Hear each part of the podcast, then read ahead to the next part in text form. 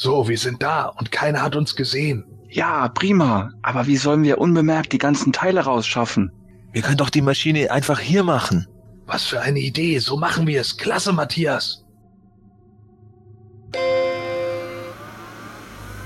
So, hat zwar etwas gedauert, aber die Maschine läuft. Also dann, nichts wie rein in den Hyperraum. Da stimmt etwas nicht. Eine Nacht und ein ganzer Tag sind vergangen. Die zweite Nacht ist angebrochen und mit jeder Minute steigt die Gefahr, dass wir entdeckt werden. Vielleicht verläuft die Zeit da drin ja anders als bei uns. Psst, da kommt jemand. Was ist das? Die Podcasters. Hier seid ihr also. Es ist Riley. Mensch, Leute. Wenn ihr meine Waschmaschine benutzen wollt, hättet ihr doch nur Fragen brauchen. Ja, die Hyperraum 3000 mit 10 Kilo Fassungsvermögen, 3000 Umdrehungen pro Minute und dem 36 Stunden Sparprogramm. Hm, meine Wäsche ist jetzt weich wie eine Feder. Die Hyperraum 3000. Jetzt im Handel. Die Hyperraum 3000 kann keine 3000 Kleidungsstücke fassen, versetzt sie nicht in den Hyperraum.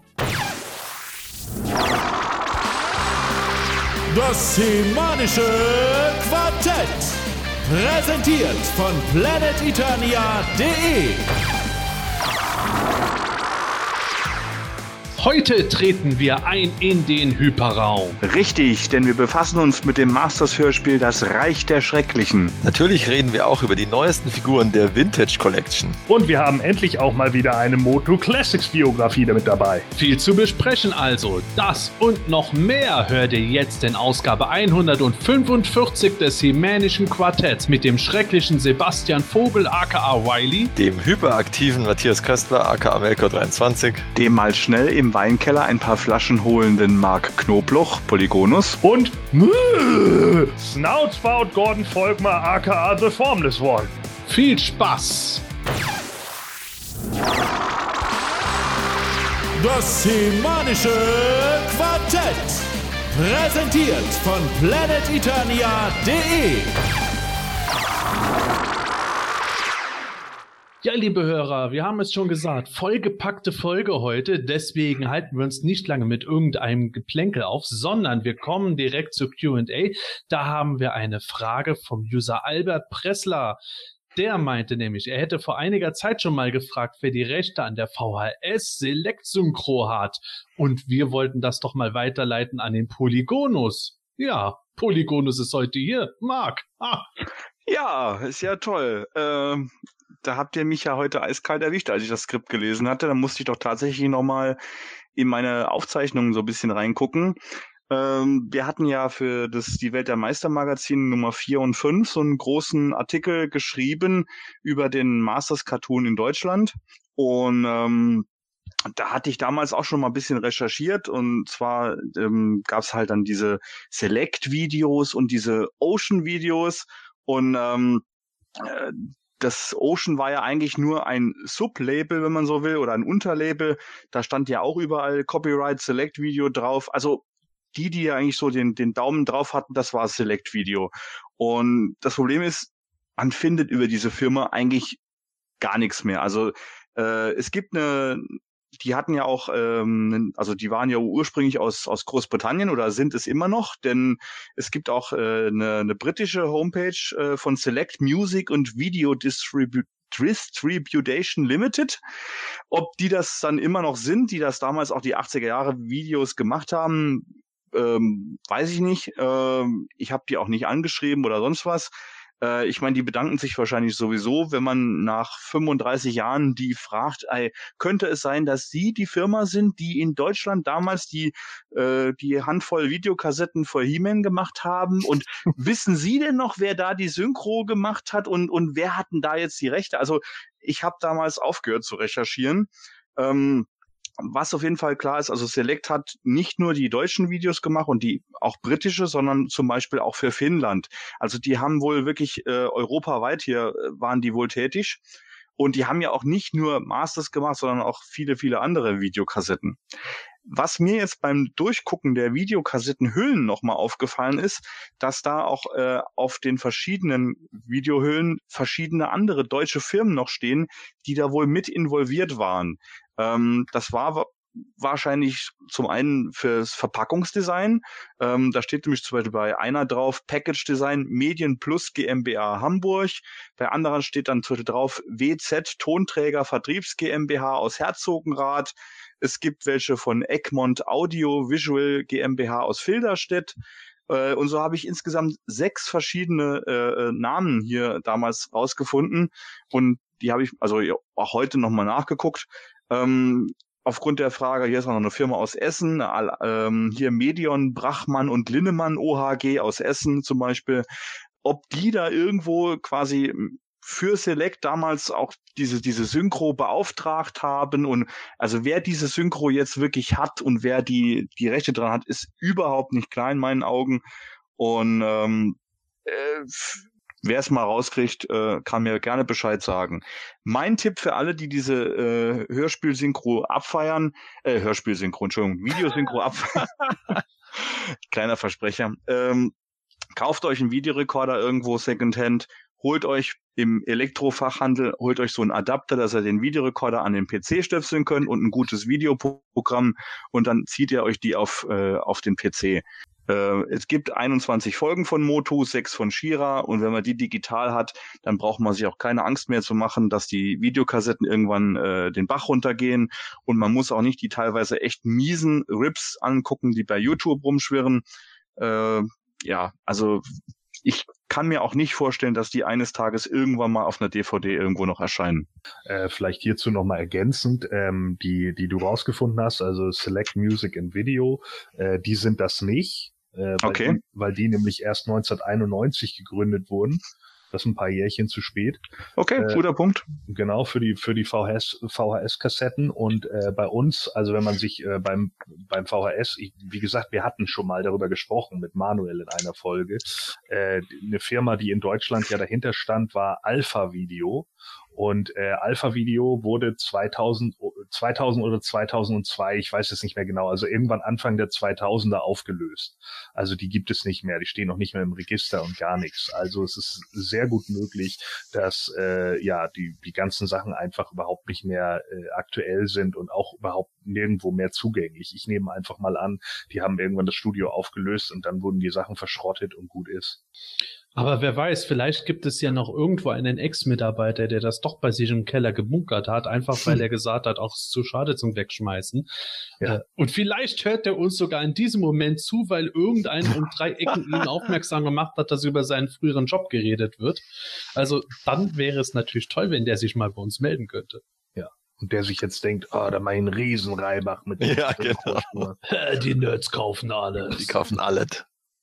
Haben wir dann auch schon mal so, mit Leuten so gehabt, die das gedacht Da kann er dann auch so Teile der Tonbänder dann immer so verkaufen, so original Tonbandteil. Ja, auf, ja.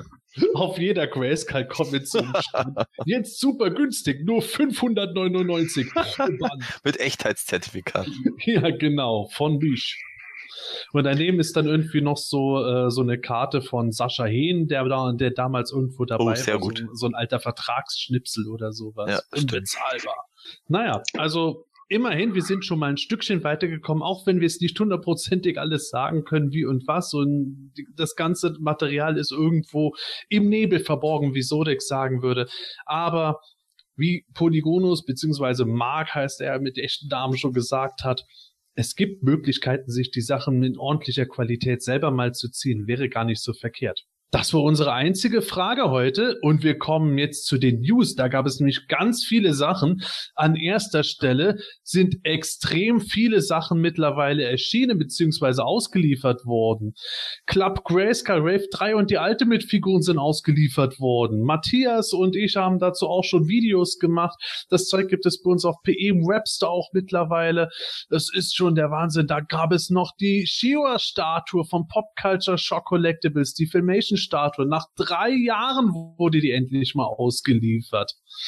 Dann gab es auch noch äh, diese, wie nennen die sich jetzt mittlerweile? Mega Constructs, richtig? Mhm, Mega Constructs. Ja, genau. Da hat der Matthias auch schon so ein Video gemacht. Der Mega Constructs Wind Raider und dieses Fünfer-Set mit den Masters-Figuren ist mittlerweile auch ausgeliefert worden. Das ist also to totaler Masters-Wahnsinn. Wahnsinn. Ja. Ja. Der Januar ist der Hammer. Hier nicht ausgeliefert, wobei, wenn man es irgendwo bestellt hat, wurde es auch ausgeliefert, aber es ist auch im Handel erschienen. Der Mhm. deutsche He-Man Thundercats Sammelband. Vor allem auch sehr geil auf der Rückseite, ein Zitat aus einem PE-Review, finde ich super geil. Ist auch eine gute Miniserie. Gibt es mittlerweile auch zu lesen. Ich kann euch nur wärmstens empfehlen, diesen Band zu kaufen. Ist ein echt cooler Comic geworden. Und äh, äh, Matthias, habe ich irgendwas vergessen, das äh, ausgeliefert wurde? Mondo Heeman. Mondo Heeman wurde auch ausgeliefert. Oh Wunder, oh Freude. Mhm. Mondo kriegt es doch auf Auch die nach, Reihe. auch nach drei Jahren, glaube ich, ungefähr. ja, also was lange wird, Ja. wert wird endlich gut Genau. diesen Monat. Also Ja. es, ist, es ist echt der Wahnsinn, was Ende Januar, Anfang Februar alles ausgeliefert wurde. Äh, Ich weiß es, ich weiß nicht, wie es bei euch geht, aber wenn ich mir vorstellen würde, dass ich in dem Sinne Komplettsammler wäre, dass ich sagen würde, ah, ich kaufe natürlich alles von Ja. Filmation und dies und das. Ah ja, genau, Reaction-Figuren. In den deutschen GameStop-Filialen gibt es jetzt außer Skerkel auch diese gesamte andere Wave scheinbar. Ja, Stimmt, Nicht, genau. nicht überall, aber Stück für Stück. In meinem sollen sie angeblich auch noch mal kommen. Toi, toi, toi. Das ist auch noch. Also wenn man das alles kaufen will, Das ist die Wave 4, glaube ich, gell? War das, glaube ich. Die ich, Wave ich, ich 4. weiß es gar nicht mehr. Wave 2, Wave 3, Wave 4. Ich komme Ja, ich mittlerweile glaube- selber total durcheinander. Also ich, ich weiß nicht. Ich, ich, ich wäre schon mittlerweile total erschöpft vor lauter Zeug, wenn ich das alles kaufen würde. Ja, Ja, kann, man, kann man zustimmen. Also der, der Januar ist echt der Wahnsinn, äh, was das angeht. Masters of the Universe mäßig. Also, wenn man da alles bestellt hat, dann hui. da hat man jetzt ordentlich gelöhnt in, die, in diesen paar Tagen da. Ja. Naja, aber immerhin, ich finde das ganz gut. Ich habe mich da ja schon mit dem Jens öfter drüber unterhalten, der auch mit einem gewissen guten Punkt gesagt hat, ja, irgendwann ist es doch alles ein ziemlicher Overkill, wenn man das alles holt. Nicht gesagt hat, ja schon, wenn man alles holt, aber ich bin ja der Meinung, man sollte halt tatsächlich nicht wirklich alles von Masters holen, sondern sich da die Sachen raussuchen, die einen einfach am besten gefallen. Ob das jetzt Mega Constructs sind, ob das jetzt die Action Vinyls sind oder ob es eine Statue ist oder sechs Zoll Figuren. Also ich finde, ich finde, dass es- das ganz praktisch, dass es so viel gibt, weil das halt ganz viele verschiedene Geschmäcker auch ansprechen kann. Aber klar, also wenn man da wirklich alles will, viel Spaß mit dem Geldbeutel. Ja, die Action-Venues hast du gerade auch angesprochen. Da gibt's ja auch was Neues. Ja, genau, da hast du auch recht. Die Action Vinyls. Es gab ja bei Hot Topic jetzt diese Serie und es gibt jetzt auch das Regular Assortment bald, beziehungsweise das ist jetzt momentan bei zumindest US-Online-Händlern äh, vorbestellbar, genauso wie äh, Battlecat und Panther. Und äh, dieses Assortment und die beiden Raubtiere, die sollen im März kommen.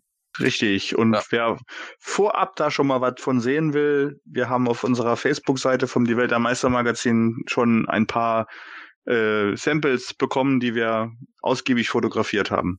Ja. Und dieses Regular Assortment, das taucht jetzt auch schon bei den ersten deutschen äh, Online-Händler auf. Also ich denke fast, dass das dann auch irgendwann beim GameStop auftaucht. ich hoffe es zumindest. Ja, Also Wäre schön, ja.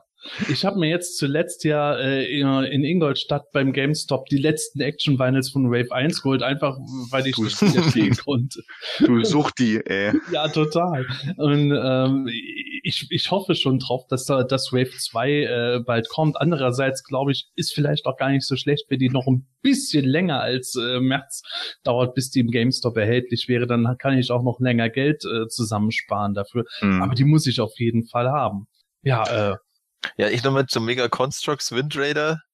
Äh, den habe ich mir heute auch vor allem deswegen gekauft, weil ich ja auch Lego-Fan bin und dann wollte ich einfach mal wissen, wie dieses Mega Constructs äh, so, ja, wie das funktioniert. Klar, es ist das gleiche Klemmbausteinsystem und so, aber es war schon ganz interessant, dass die tatsächlich auch andere Teile haben. Also die, also die, die sind also von der Art her eben äh, also andere Längen sozusagen, also einmal Fünfer und so. Also es gibt ja bei Lego eigentlich nur gerade Längen von, von den Noppen her und so. Also das war ganz interessant, das Ding zusammenzubauen und äh, es ist auch relativ äh, wirklich gut gebaut und es ist vor allem ohne Aufkleber. Also alle ähm, äh, Illustrationen sozusagen, also diese ganzen Muster, die da außen drum sind, die sind alle gedruckt und das ist ja bei Lego aktuell ein großer Kritikpunkt, dass da immer so viele Aufkleber dabei sind. Und äh, das fand ich schon positiv überraschend, dass das ähm, hier immer gedruckt war und dementsprechend schaut das natürlich auch nach was aus. Mhm. Ja. Also ich, ich war da auch sehr positiv überrascht. Ich habe ehrlich gesagt den Wind Raider und das Fünfer-Set nur deswegen jetzt nicht schnell bestellt, weil ich mir gedacht habe, ja, Kacke, das Geld fehlt mir dann ja wieder für Action-Vinyl oder irgendwas anderes. Also da kommen wir zu dem Punkt irgendwo. Man kann eigentlich nicht alles kaufen, man muss aber auch nicht alles kaufen. Na, Doch, doch. doch, doch. nee, ich, ich glaube, mir reicht es, wenn ich irgendwann Ja. mal wieder bei Matthias vorbeischaue und es mir da mal live vor Ort Ich, äh, ich werde es auch zum nächsten äh, PE-Dinner einfach mal mitnehmen. Ah, geil, ja. Ja, Genau. Am, best, am besten äh, demontierst du es wieder und dann bauen wir das zusammen. Ding. Und dann rufen wir regelmäßig irgendeinen Kellner. Kellner, ja, kann ich Ihnen noch was bringen? Nee, nee, Sie müssen mal hier uns helfen. Wir verstehen den nächsten Bauschritt Ah, Wahnsinn. Also, also es ist echt einfach echt irre, was alles rauskommt aktuell, alles auf einen Haufen. Ich verstehe, wenn die Leute allmählich Ermüdungserscheinungen haben. Wir kommen da später zum Punkt. Es gibt ja auch noch Sachen, die auch noch vorbestellt werden können. Aber bevor wir dazu kommen, habe ich noch einen kurzen Punkt. Wir hatten ja schon über äh, die nächsten Club Grayskull-Figuren geredet, die vorzubestellen waren. Zu denen wurde nachträglich ja nochmal Zubehör gezeigt. Darüber haben wir in der letzten Folge geredet. Und dann gab es nochmal ein Update zum Zauberschwert von Prinz Adam. Nämlich, der Verwandlungseffekt ist definitiv abnehmbar. Ich habe es zwar immer gesagt, aber Matthias wollte es mir ja nicht glauben. Einfach mal ein Gerücht in die Welt. Ja. Aber auf jeden Fall, es ist bestätigt, der Verwandlungseffekt ist abnehmbar. Und im Gegensatz zum ersten Bild wird er nicht bläulich sein, sondern neongelb. Finde ich Mhm. auch cool. Ja. Ja. Okay. Gefällt mir auch sehr gut, ja. Geile Sache. Ich habe hier vom Ultimate Team gerade das Zauberschwert da. Ich könnte kotzen, wenn ich es mir anschaue. Endlich ein ordentliches Zauberschwert, wenn der Adam kommt. Da freue ich mich drauf. Und ich bin sehr gespannt, ob dieses Ding dann auch so spitz ist, weil doch bei, bei äh, Super 7 alle Sachen immer so spitz sind, weil die Ja. sich nicht an die Sicherheitsvorgaben äh, Vorgaben für Spielzeug halten oder halten müssen. Und wenn dieser Verwandlungseffekt also spitz ist, dann wird es sehr interessant, das zum drauf, draufstecken. Also Mhm. ich, ho ich hoffe ja wirklich sehr, dass äh, jemand für die nächste PowerCon sich wieder Scott Knightley schnappt, dass der hoffentlich da ist und dann wieder vor Video Scott Knightley die Figur in die Hand gedrückt wird und dann da aber mit dem Schwert in dem Effekt Ja, rumdreht auf einmal, ah, ah, Ding. Blatt, Blatt. Ja, genau, wie beim. Spycore. Ja, genau, stimmt. Ja. Also äh, der schafft es hundertprozentig, dass er entweder irgendwas abbricht Ja. oder, oder Ja. dass er sich sau weh tut. Naja, also ganz viel, ganz viel Zeug war da. Wir kriegen einen recht coolen Effekt zum recht coolen Zauberschwert dazu.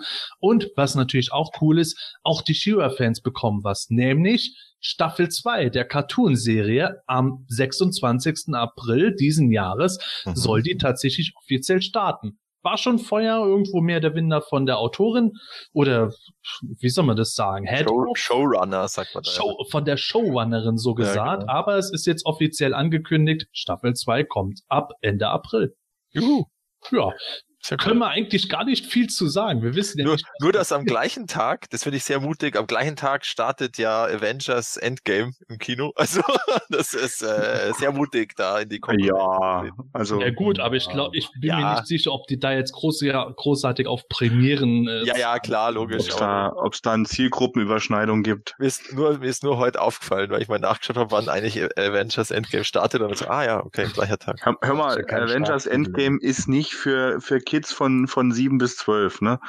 Für Mädels von sieben bis zwölf.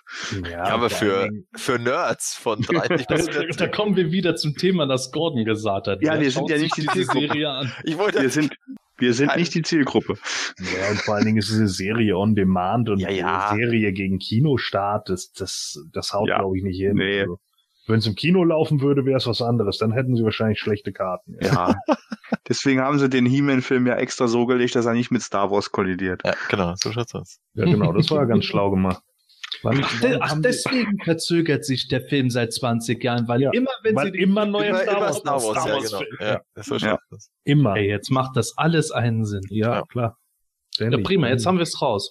Ja, also wie gesagt, 26. April startet Staffel 2. Vielleicht habe ich es bis dahin auch geschafft, auch selber mal Netflix zu holen, mir zumindest Staffel 1 anzuschauen und mitreden zu können. Das glaubst du Schauen. das selber nicht. Ja, thanks for nothing.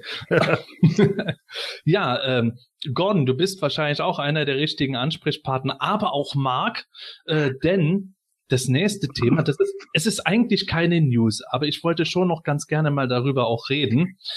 Nämlich vor einigen Wochen wurde das Fandom regelrecht verwirrt durch eine Figur, die äh, plötzlich aufgetaucht ist, durch einen, ja, wie soll, wie soll man das sagen, ein äh, Billighändler äh, im Internet sozusagen, der unter anderem auch den Action Vinyl Faker ohne Zubehör irgendwie mal an, äh, angeboten hat oder, oder über den gab es den auch und so. Kommen wir auf den Punkt. Bronze He-Man Wem das jetzt nichts sagt. Bronze He-Man ist eine Figur, die sieht aus wie eine Variante von King Grayskull, die 2008 erschien. Nämlich die war so in Bronzefarben gemalt wie eine Statue. Und gen genau diesem Stil ist ein Moto Classics He-Man aufgetaucht, konnte äh, für recht günstiges Geld bestellt werden. Und alle Leute haben sich dann gefragt, ja, ist das jetzt eine Figur, die bei Mattel geplant war und das sind jetzt nur so erste Probeexemplare oder wie oder was und ja, Mark und Gordon besitzen ein Exemplar dieser Figur. Und damit übergebe ich mal an euch. Mark, was sagst du? Ja, also ich bin da neulich auch drüber gestolpert über das Ding und ähm, fand es interessant, weil es halt auch bei diesen Händlern halt auch zum Beispiel dieses äh, von den Mini-Masters das ähm, Shira Horde Trooper Pack gab, was ja nie erschienen ist. Ähm, und die haben ja auch diese äh, Mängelexemplare von Moto Classics Figuren im Programm gehabt und, und wie du sagst, auch Action Vinyls, ähm, die da wohl auch vom Fließband gefallen sind. Und äh, von daher hat mich das irgendwie interessiert, angefixt, so nach dem Motto, ey, was wäre denn, wenn wirklich so ein Bronze-Heman so als so als Abschluss äh, bei Matty Collector geplant war. Und und ich meine der Roton der wurde ja auch uns äh, ähm, ein paar Tage vor Ende von Matty Collector aufs Auge gedrückt. Der Horde Trooper erschien sogar erst nach dem also der Moto Classics Horde Trooper auf Einzelkarte erschien ja sogar erst nach dem Ende von Matty Collector.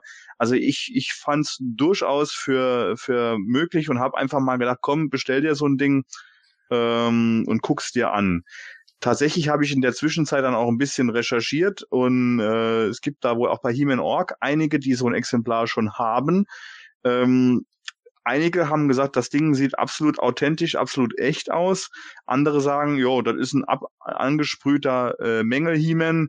Ähm, unter anderem konnte man Exemplare halt auch sehen, wo die Haare nicht so ganz äh, akkurat auf, auf dem Kopf aufgesetzt haben, äh, aufgesessen haben. Also da gingen die Meinungen so ein bisschen auseinander. Es gab welche, die das absolut als Idee von Matty Collector gesehen haben und andere, die gesagt haben, yo, äh, das sieht unecht aus, nach Custom. Und es waren sogar Leute, die haben das Ding aus China bekommen und, und da war die Farbe noch nicht trocken. Also ähm, ich muss jetzt sagen, mein Exemplar ist äh, vor einigen Wochen angekommen hier und tatsächlich auch bei mir, diese Frisur sitzt nicht ganz akkurat auf dem Kopf. Und ich habe dann mal den Hüftschwung quasi, also er hat die mit die Moto Classics Figuren haben ja keinen Hüftschwung, aber ich habe die Hüfte gedreht und dann sah man da unten drunter an der Hose, dass da eine orangene Hose unten drunter ist.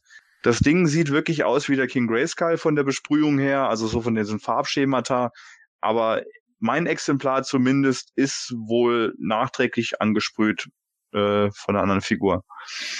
Ja, äh, wir haben auch bei Brandon Sopinski übrigens angefragt. Äh, er hat da äh, erstmal sehr interessiert gewirkt und, und hat gesagt, davon weiß ich nichts, hat wohl dann auch recherchiert und hat auch gesagt, nee, also er konnte überhaupt nichts finden, äh, dass sowas bei Matty Collector oder bei Mattel geplant war.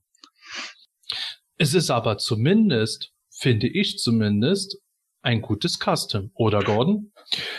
Ja, äh, ist schon in Ordnung. Ähm, wie gesagt, ich habe den jetzt ja auch hier stehen. Äh, ich weiß noch nicht, vielleicht verkaufe ich den auch wieder, weil, ähm, naja, er hat halt keine Verpackung und ich sammle ja keine losen Figuren mehr. Also es ist, es ist schon so, dass der Paintjob schon dem von äh, King Grayskull sehr ähnlich kommt. Also derjenige, der das da irgendwie gemacht hat, der wird sich das andere auf jeden Fall äh, ein Stück weit genau angeguckt haben. Das ist auch jetzt nicht irgendwie äh, super billig besprüht, äh, sondern das sieht, sieht schon äh, ganz gut aus. Ähm, so zum Hinstellen finde ich das auch vollkommen in Ordnung und der Online-Anbieter, äh, dem, den man da ja hat, äh, der ja im Endeffekt, die, der, die vereinen ja da alle möglichen kleinen äh, Lager und, und, und Fabriken in, in China und äh, können deswegen ja auch so billig verschicken, weil es halt direkt von der Fabrik äh, verschickt wird. Ähm, für die 10 Dollar, die ich dann dafür bezahlt habe, so äh, ist das jetzt auch kein Beinbruch im Endeffekt. Von daher äh, ist es okay, auch wenn es wahrscheinlich einfach nur ein chinesisches Custom ist und äh, eventuell auch nicht so ganz hundertprozentig legal. Okay, da hast du aber deutlich weniger gezahlt als ich. Ja, das kann sein. ja, ähm, ich, also ich möchte jetzt nicht irgendwo äh, jemanden da irgendwo kritisieren. Verstehe mich nicht falsch, wenn ich jetzt das Kommen bringe.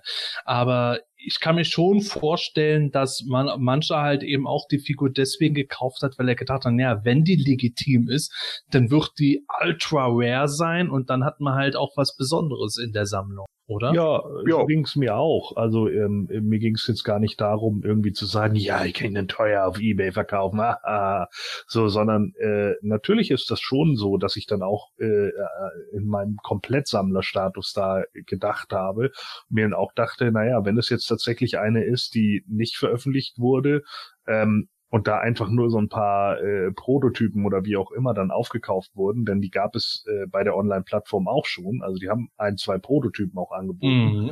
Ähm, dann äh, habe ich mir eben gedacht, ja gut, dann nimmst du die halt mit, dann kannst du sie wenigstens irgendwo ins Regal stellen und sagen, okay, zudem gab es keine Verpackung, aber wenigstens habe ich ihn dann für die Sammlung komplett.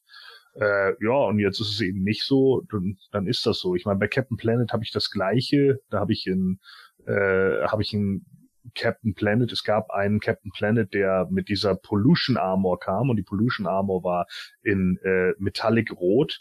Es gab aber noch einen in Metallic Silber.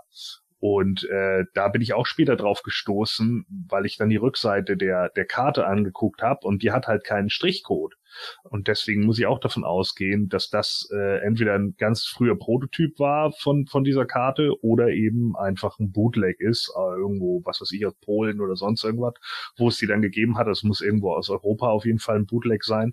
Und äh, ja, den habe ich jetzt natürlich auch noch bei mir mit an der Wand hängen. Und einerseits sage ich natürlich, ja, okay, irgendwie blöd, wenn es ein Bootleg ist. Andererseits kann ich zumindest sagen, für den Fall, dass es doch legit ist, habe ich es eben komplett.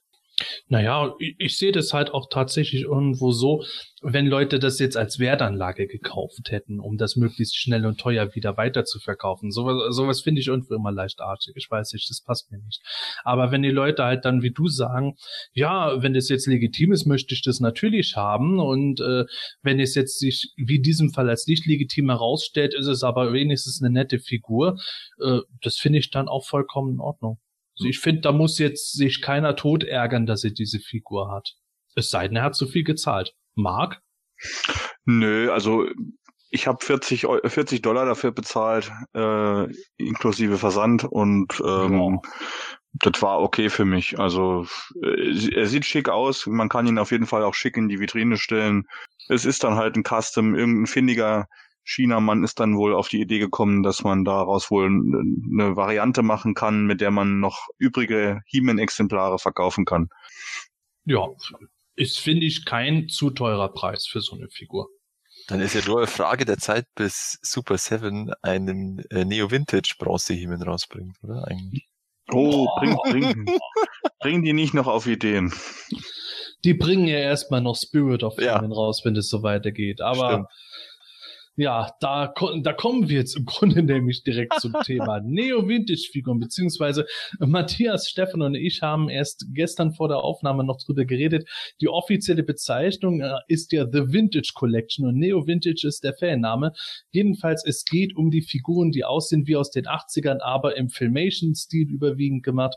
Ja, ganz überraschend gibt es Wave 3 zu bestellen und die soll im Sommer ausgeliefert werden. Das ist noch nicht alles. Nicht nur, dass das überraschend kam so kurz vor der Toy Fair, die äh, Wave besteht nicht nur aus vier Figuren, sondern aus insgesamt sieben Figuren. Es gibt nämlich Merman, Orko, Prince Adam und Trapture, alle im Filmation Look. Und dann gibt es noch zusätzlich Crystal Man at Arms, Frozen Teela und mhm. Gold He-Man. Ja, Frozen Teela hat nichts mit dem Disney-Film zu tun, sondern wie die anderen beiden Varianten sind das letzten Endes Erscheinungsformen aus einzelnen Zeichentrickfolgen. He-Man wurde den, durch den Verwandlungsstab zu Gold, Thieler wurde mal durch Eise eingefroren und Man at Arms wurde mal in das Geschenk des Drachen halt in eine Kristallstatue verwandelt. Kennt man auch aus dem Minicomic. Ja, Super Seven hat für sich entdeckt, dass es ganz gut ist, äh, Charaktere zu recyceln. Ich fand ja schon Robot in Kacke.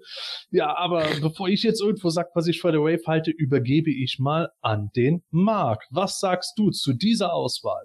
Ja, grandios. Ähm, ja, ähm, bevor hier irgendwelche Hauptcharaktere kommen, hauen wir halt einfach mal noch ein paar Varianten raus, die jeder unbedingt haben möchte äh, wenn man so die das Feedback von den Fans liest, äh, egal wo, ob das jetzt in Foren oder bei Facebook oder sonst wo ist, ähm, die haben natürlich alle auf Crystal Man at Arms und Gold Heeman gewartet. Aber ähm, ich habe das die Tage auch schon im Forum geschrieben. Äh, ich gehe davon aus, dass das irgendwelche Convention Exclusives werden oder irgendwelche Chase-Figuren, die dann in einer etwas äh, geringeren Stückelung unter die normalen Figuren drunter gemischt werden. Und wenn dann zum Beispiel so, ein, so eine Frozen Tealer äh, in Verhältnis eins zu zehn zu der normalen Tealer ist, also quasi eine von zehn ist dann nur diese, diese Kristallvariante oder diese Frozen-Variante, dann, dann werden all die Sammler, die jetzt am Schimpfen sind und am Fluchen sind, oh Gott, hoffentlich muss ich nicht diese ganze Wave kaufen, die werden dann alle in die Läden rennen und, und gucken, ob sie irgendwo diese Chase-Figur finden. Und ja, aber ja jetzt im Moment kann man sie ja ganz normal vorbestellen. Also es ist ja nicht irgendwas Shortpack-mäßiges passiert. Das wissen wir doch gar nicht, ob die Shortpack-mäßig ist. Wieso denn? Ich kann heute, jetzt, in diesem Moment, kann ich die Figur vorbestellen. Ja, richtig, aber weißt du denn, ob die nicht deutlich weniger bestellt wird als die anderen? Und äh, für die Ladenketten, die, die quasi wie GameStop oder sonst was diese, diese Figuren später vertreiben werden, ob die da shortpacked ist? ich kann mir nicht vorstellen, dass wir daher bei GameStop Tausende von, von Gold-Demons hängen haben werden. Okay. Okay, das ist hm. jetzt hm. anders. Es geht ja darum, dass, dass du sozusagen, du, wenn es jetzt so wäre, wenn es das du gesagt hast, dann, dann hätte ich ja quasi, dann würde ich eine Figur bestellen und alle, und alle zehn Figuren von He-Man sind irgendwie Gold oder so. Ja, ich rede nicht vom Bestellen, ich rede vom Einzelhandel. Ich rede nicht vom Bestellen. Beim Bestellen, ja, wenn ich aber es geht ja jetzt erstmal um die Bestellung. Okay, dann. Wir wissen ja noch nicht, wann das in welcher Form im Einzelhandel kommt, aber das ist äh, jetzt eben die Frage, wie, wie man diese Figuren jetzt aktuell sieht, weil jetzt können sie aktuell alle ganz normal bestellt werden. Also es ja. steht ja auch in der Figurenbeschreibung auf der Pre-Order-Seite von Super 7, also jetzt beim Gold-Team steht da, this is not a limited edition release, but pre-sales will receive the figures immediately. Also es ist genauso eine normale Figur wie der normale He-Man, der Gold-He-Man. Hm. Also nicht so wie bei The Loyal Subjects. Ein kurzer, also, Einwand, ein kurzer ja. Einwand. Warum streiten wir uns jetzt über die hässlichen Kackfiguren? Weil der Mark gemeint hat, die sind irgendwie so Chase-mäßig unterwegs. Ah, ja. Was Mark jetzt sagt bezüglich dem Einzelhandel, könnte ich mir natürlich vorstellen. Das ist für mich allerdings im Moment noch ein bisschen in weiter Ferne, weil wir jetzt eben gerade die Online-Vorbestellung haben, wo man alles ganz normal holen kann, wobei da eben auch schon Online-Shops wie unser eigener Webstore von motoclassics.de auch schon nur die äh, Kerncharaktere im Vierer-Set anbietet.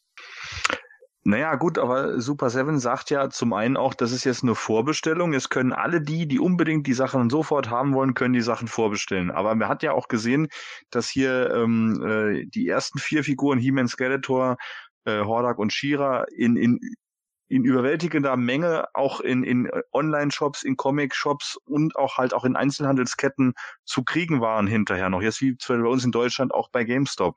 Mhm. Und wenn Super Seven wirklich der Meinung ist, die könnten von so einem Gold He-Man oder so einer Frozen Tealer genauso viele Exemplare verkaufen wie von einer regulären Figur, dann sind die meiner Meinung nach schwer auf dem Holzweg. Und ich glaube auch nicht, dass die das wirklich glauben. Ja, aber da kommen wir jetzt auf den Punkt äh, des Ganzen, auf den ich vorhin hinaus wollte. Was sagst du denn zu diesen Figuren? Ach so, naja. ich ich brauche sie nicht unbedingt. Ich sag mal, von den drei Varianten ist der Crystal Man at Arms eigentlich noch irgendwo der coolste, weil der, sag ich mal, in dem Minicomic damals halt auch vorkam, was ja in Deutschland eigentlich, glaube ich, jedes Kind einmal hatte, hier Dragon's Gift oder die Magie des Drachen. Ähm, ja, äh, wenn ich die irgendwo mal krieg, werde ich die vielleicht holen, aber ansonsten bin ich, glaube ich, äh, da eher jetzt am, zum Sherry-Picken am Mutieren bei den Figuren. Aber das heißt, dass du eher diese Varianten auslassen würdest, aber ja. Orko Prince Adam, Merman, Trapjaw, findest du gut? Ja, also einige finde ich gut, äh, einige muss ich jetzt wahrscheinlich nicht unbedingt. Also Merman hat bei mir so einen Sonderstatus, weil das mit Skeletor meine erste Figur damals war und äh, der Filmation Merman gefällt mir auch gut. Aber ob ich die alle kaufe, also Prince Adam zum Beispiel gefällt mir nicht so. Ich lasse das auf mich zukommen. Also ich will versuchen, mal von äh, einigen Toylines und, und Sachen wegzukommen und, und mich da diesem Overkill zu entziehen. Mhm. Matthias? Äh, ja, ich bin ja eh nicht so der jetzt Filmation- Filmation-Bereich von, von der Vintage Collection Fan und darum werde ich die jetzt auch größtenteils definitiv nicht bestellen. Äh, wenn sie mal beim GameStop hängen, mal schauen. Also nicht, nicht alle, wie jetzt schon bei der Wave 1, sondern nur so vereinzelt. Ähm, aber diese Varianten, die sagen mir jetzt überhaupt nicht so. Also der goldene He-Man schon gar nicht, weil mir gefällt halt der, der jetzt, ich sage jetzt mal Vintage Collection He-Man nicht, mir gefällt der, der Kopf nicht und darum auch der goldene Kopf nicht. und ja, wie gesagt, also die Filmation-Fans werden da jetzt gut abgeholt, aber ich habe mir halt einfach mehr erhofft von der Vintage Collection. Also sowas wie Powers of Grayskull, Hero und Eldor. Aber ja, Mai, so ist es jetzt halt. Ja, mehr erhofft äh, haben Gordon und ich uns auch von der Collection. Gordon, jetzt kommst du. Ja, ich klau mal einen Satz von Jens. Jetzt seien wir doch mal ehrlich. Ja. Äh, für mich ist es, äh, für mich gest- gestaltet sich das mittlerweile so, dass Super Seven diese gesamte Masters-Lizenz irgendwie nur hat, um mit Filmation die schnelle Kohle zu machen. Und die ganzen anderen Sachen, Moto Classics etc., werden mehr als stiefmütterlich behandelt. Das scheint für die einfach nur noch so eine, ne, deswegen ist der, der Moto C He-Man auch nur Bronze, weil Platz eins ist der Gold He-Man von Neo Vintage, ne? Oh, So, und deswegen, äh, ja, tut mir leid, aber auf mich wirkt das einfach nur noch so. Es wird jeder Scheiß rausgehört. Club Grayskull, da kommen irgendwie Wave, bis Wave 15 scheint schon irgendwie alles durchgeplant zu sein, während wir auf Moto through auf die ganz normale Moto C irgendwie warten und warten, es kommt nichts, es wird überhaupt nichts erwähnt. Äh, ja, Snake Mountain wird immer mal so reingestreut, mal so reingebröselt und dann kommt erstmal wieder monatelang nichts dazu, weil man irgendwie sich vielleicht auch denkt, ja, ob das jetzt klappt oder nicht, keine Ahnung. Dann hatte man die Leute angefixt mit, oder zumindest mich, aber auch viele andere. Ich habe es ja gesehen, wie es in, in den Fandoms, auch im Ami-Fandom zuging, als es um Hero und Eldor ging. Und jetzt kommen nur noch Filmation-Figuren. Und ganz ehrlich, das ist für mich persönlich so unfassbar langweilig, weil es im Endeffekt doch nur wieder Varianten von den ganzen Figuren sind, die wir jetzt schon haben. Klar, die Leute, die Filmation, den Cartoon toll finden, die finden es jetzt geil und können sich sagen, ja, jetzt sieht der Merman so aus, wie ich ihn damals aus dem Fernsehen gekannt habe. Ja, ist schön für dich, aber für mich ist das einfach nur schnarrig. Und ich frage mich auch so langsam, gerade wenn jetzt auch noch so ein ganzer Quatsch dann mit dazu kommt, wie Crystal Man at Arms und Frozen Tealer und Frühstücksei He-Man und Mülltonnen Skeletor, dann denke ich mir irgendwann so, ist das nicht irgendwann auch, also wann platzt diese Blase? Ja, weil ich irgendwie das Gefühl habe, Super Seven kloppt jetzt nur noch auf diesem Filmation-Trichter ein. Man guckt, dass man da möglichst schnell viel rausballert, um da irgendwie Kohle mitzumachen. Und ich habe irgendwie das Gefühl, dass das danach ganz schnell abgeschoben wird. Wenn dann alles verkauft war, dann war's das so. Tschüss, raus mit dem Franchise. Klar kann man so machen ähm, und ich kann der Firma natürlich auch nicht vorwerfen, kapitalistisch zu denken. Das ist eben, wie es ist. Aber für mich als Fan, ich find's bock langweilig.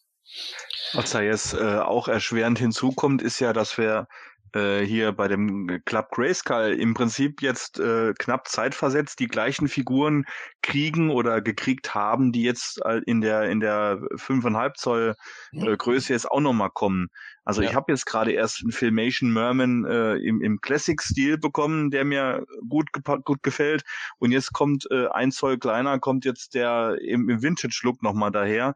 Und ähm, ja, brauche ich denn wirklich zwei Sammlungen mit Filmation-Look? Ja. Äh, frage ich mich da selbst. Äh, Du vielleicht nee, aber der Filmation Vintage-Fan. Ja. Der vielleicht. ja, okay, es also ist der ja auch braucht vielleicht, halt jetzt die eine Figur und der hat halt die Classics, ne? es ist ja vielleicht auch nicht alles für den gleichen Fan gedacht. Es Ja, halt genau. Leute, ja, Das kann natürlich gut sein, aber klar, für uns finde ich das vollkommen nachvollziehbar. Filmation Trapjaw ist noch nicht so lange her, dass wir den als Club Grayskull-Figur hatten. Merman kam gefühlt erst irgendwie vorgestern rein. Adam haben wir tatsächlich erst gestern vorbestellt und jetzt kommt das Ganze nochmal in äh, Vintage Collection Stil. Das, äh, das kann ich schon nachvollziehen und ich, mir geht es ehrlich gesagt genauso. Ich finde es dann halt auch auch wenn es jetzt grundlegend nicht äh, eins zu eins dieselben Käufer ansprechen soll. Too much, wenn ich das jetzt sehe, wie Gordon sagt, es ist derbe langweilig, dass es nur auf Filmation geht. Es ist derbe anödend, was die jetzt noch an Varianten rausbringen. Wie gesagt, den Robot-Teamen fand ich absolut Panne. Jetzt kriegen wir Prinz Adam in der rosa Weste, äh, komme ich gleich nochmal zu. Da bekommen wir diese drei Varianten. Und ich bin ehrlich gesagt jemand, ich stehe auf transparente Figuren. Sowas wie Crystal Man at Arms oder Frozen Tealer transparent finde ich grundlegend irgendwo ganz, äh, ganz nett. Aber dann gucke ich mir die Thiele an, die sieht eher aus wie Spirit of Thiele mit diesen weißen Augen.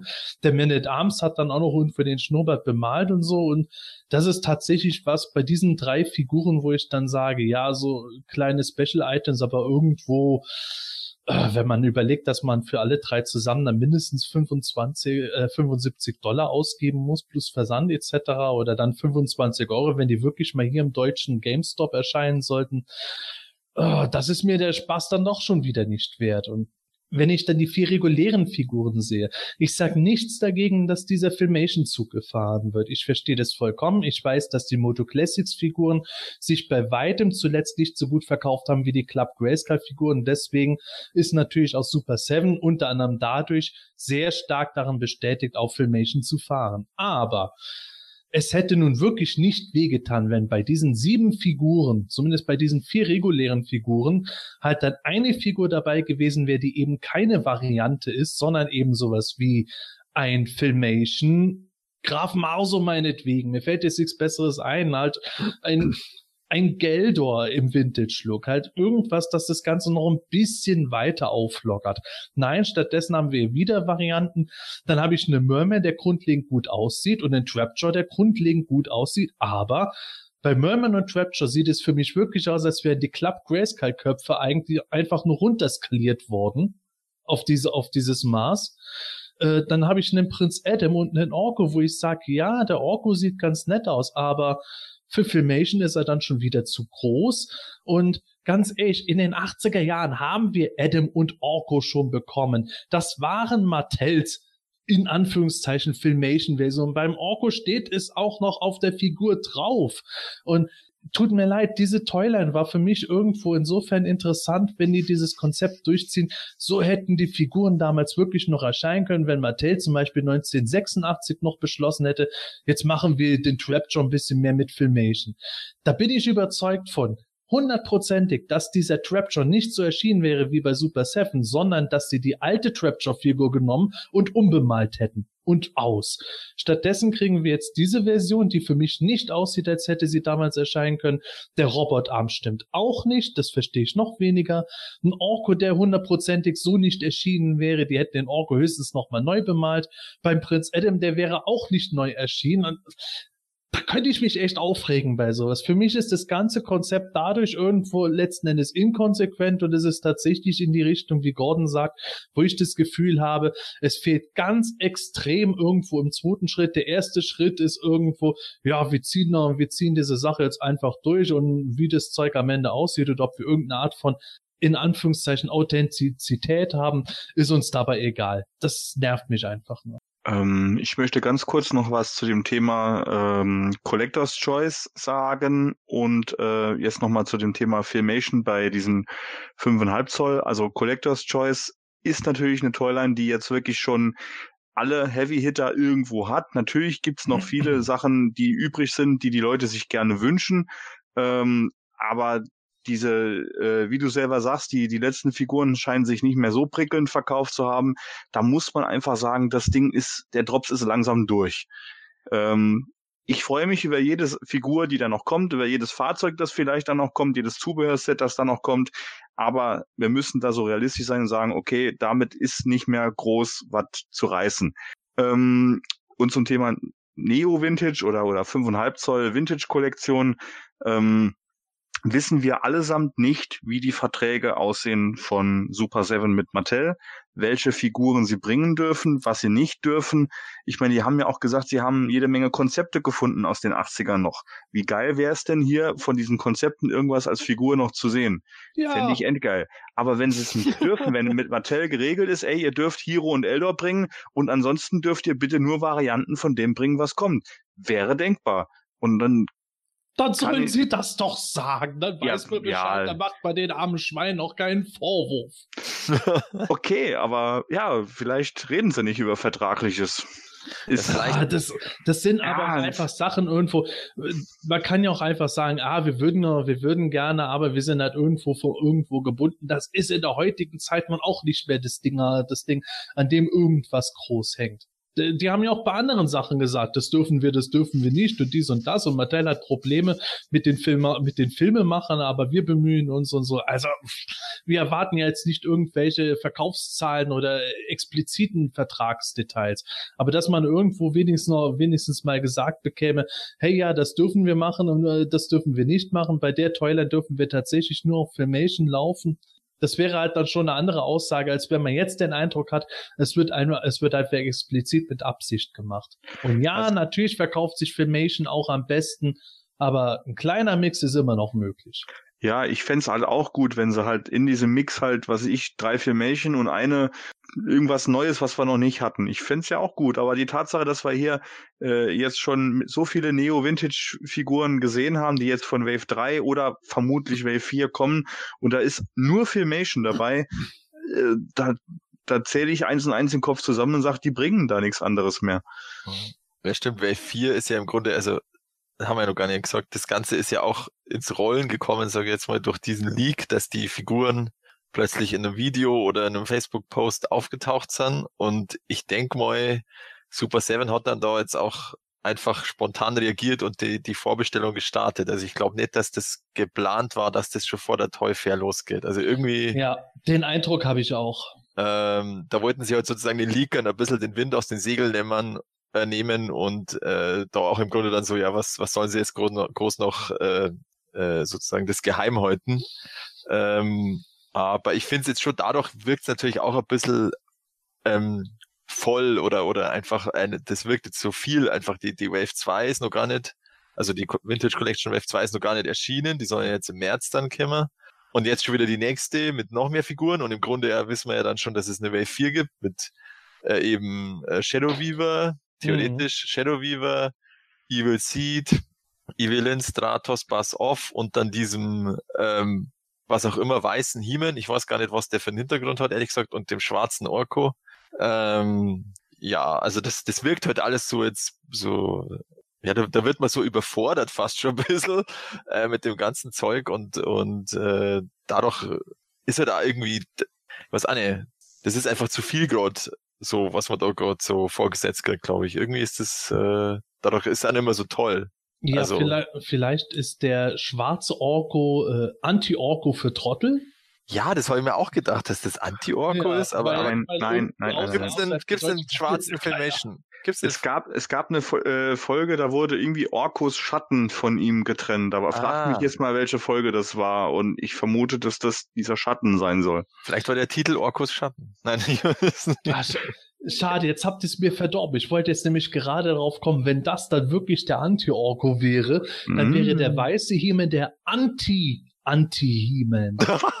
Boah, gut, dass wir das verdorben haben. Nö, das finde ich, ist ja gar nicht verdorben. Ist, äh, Ja, also ich weiß es nicht. Ich kenne mich mit dem Cartoon nicht gut genug aus, um das irgendwie ermitteln zu können. Aber du sagst es, Matthias. Das Ganze wurde irgendwie geleakt und äh, die kommende Wave ist auch schon äh, mehr oder minder geleakt und deswegen bin ich auch überzeugt, dass Super Seven das Ganze äh, mindestens drei Wochen irgendwo vorgezogen hat, bevor sie die eigentliche Vorbestellung machen wollten.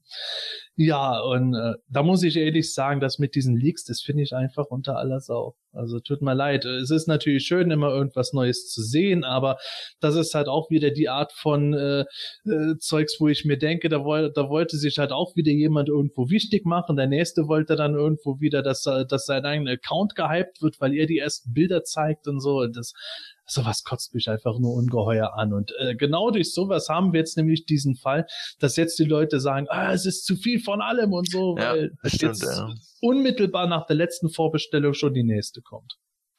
Ja, stimmt, aber irgendwo war halt dann da die Lücke, keine Ahnung wo, wo da da immer die Bilder kursieren und äh, Ja, ich kann dazu nur von Moto Classics Zeiten reden. Ich habe regelmäßig für das San Diego Comic Con Bilder bekommen.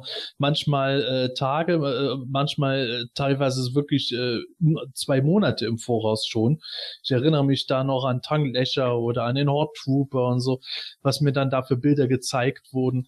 Und äh, das ging auch meistens durch irgendwelche geschlossenen Gruppen. Das sollen äh, meistens relativ kleine Kreise gewesen sein.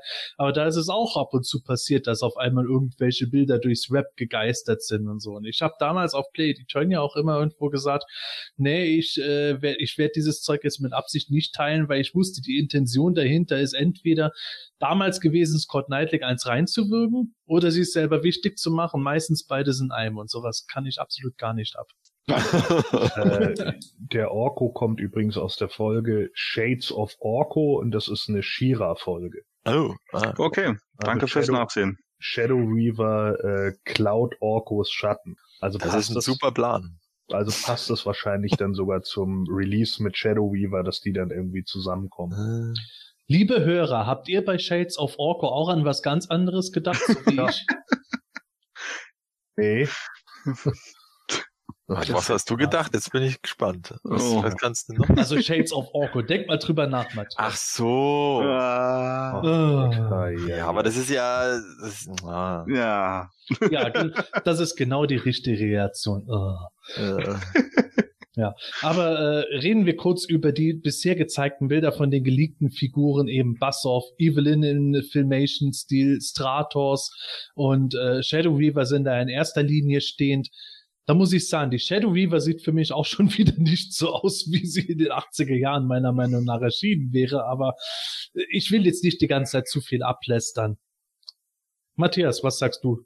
äh, ja, die Shadow Weaver, die, die hat halt irgendwie so, die, das ist auch so einfach die Classics Shadow Weaver ein bisschen kleiner, also oder ein bisschen einfacher, ähm, oder Ja, Club genau. Grayskull, Shadow Weaver, und das wirkt halt jetzt auch ein bisschen blöd so vom, vom, vom äh, Timing, irgendwie. das passt irgendwie nicht. Und äh, der Rest, ja, also, mei, der Bass off.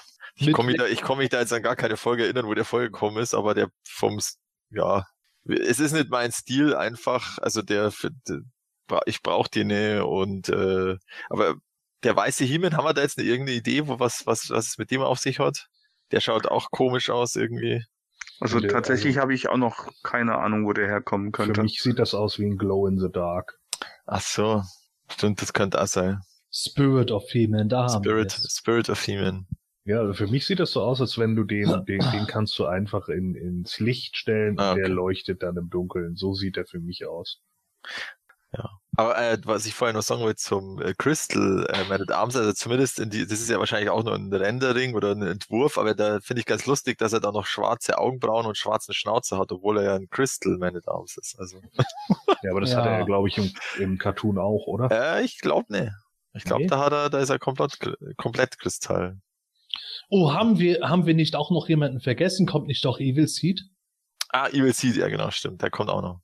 Der schaut auch exakt so wie der, wie der Club Grayskull Evil Seed aus, nur in kleiner. Ich sag's dir, das Zeug ist irgendwo mehr oder minder abgegossen und runterskaliert. Jo, das denke ich auch. Also- Also, Ja, es ist, äh, ja, wie gesagt, also ich meine, natürlich ist es ganz witzig, jetzt hat man Evil Seed nochmal in der Vintage-Variante, aber ah, irgendwie, ich weiß auch nicht, das, das Feeling ist irgendwie nicht da und äh, tut mir leid, also das ist so, diese, dieser Retro-Vintage-Kram, das, das, das zieht dann irgendwie auch nicht mehr. Also ich hatte, äh, die, mir geht's ja genauso wie dir, Sepp, ich hatte da richtig viel Potenzial drin gesehen und genauso wie bei dir, ich habe überhaupt kein Problem normalerweise damit mit Varianten, die einfach nur so durchsichtig sind, weil man da, äh, ich hatte das ja auch schon mal äh, gesagt, äh, dieses Mask-Feeling hat, ne, wo es immer diese, diese äh, ja, Spirits oder was auch immer da gab. Und ich mochte auch Spirit of Grayskull und ich mochte sogar Spirit of Hordak so, aber äh,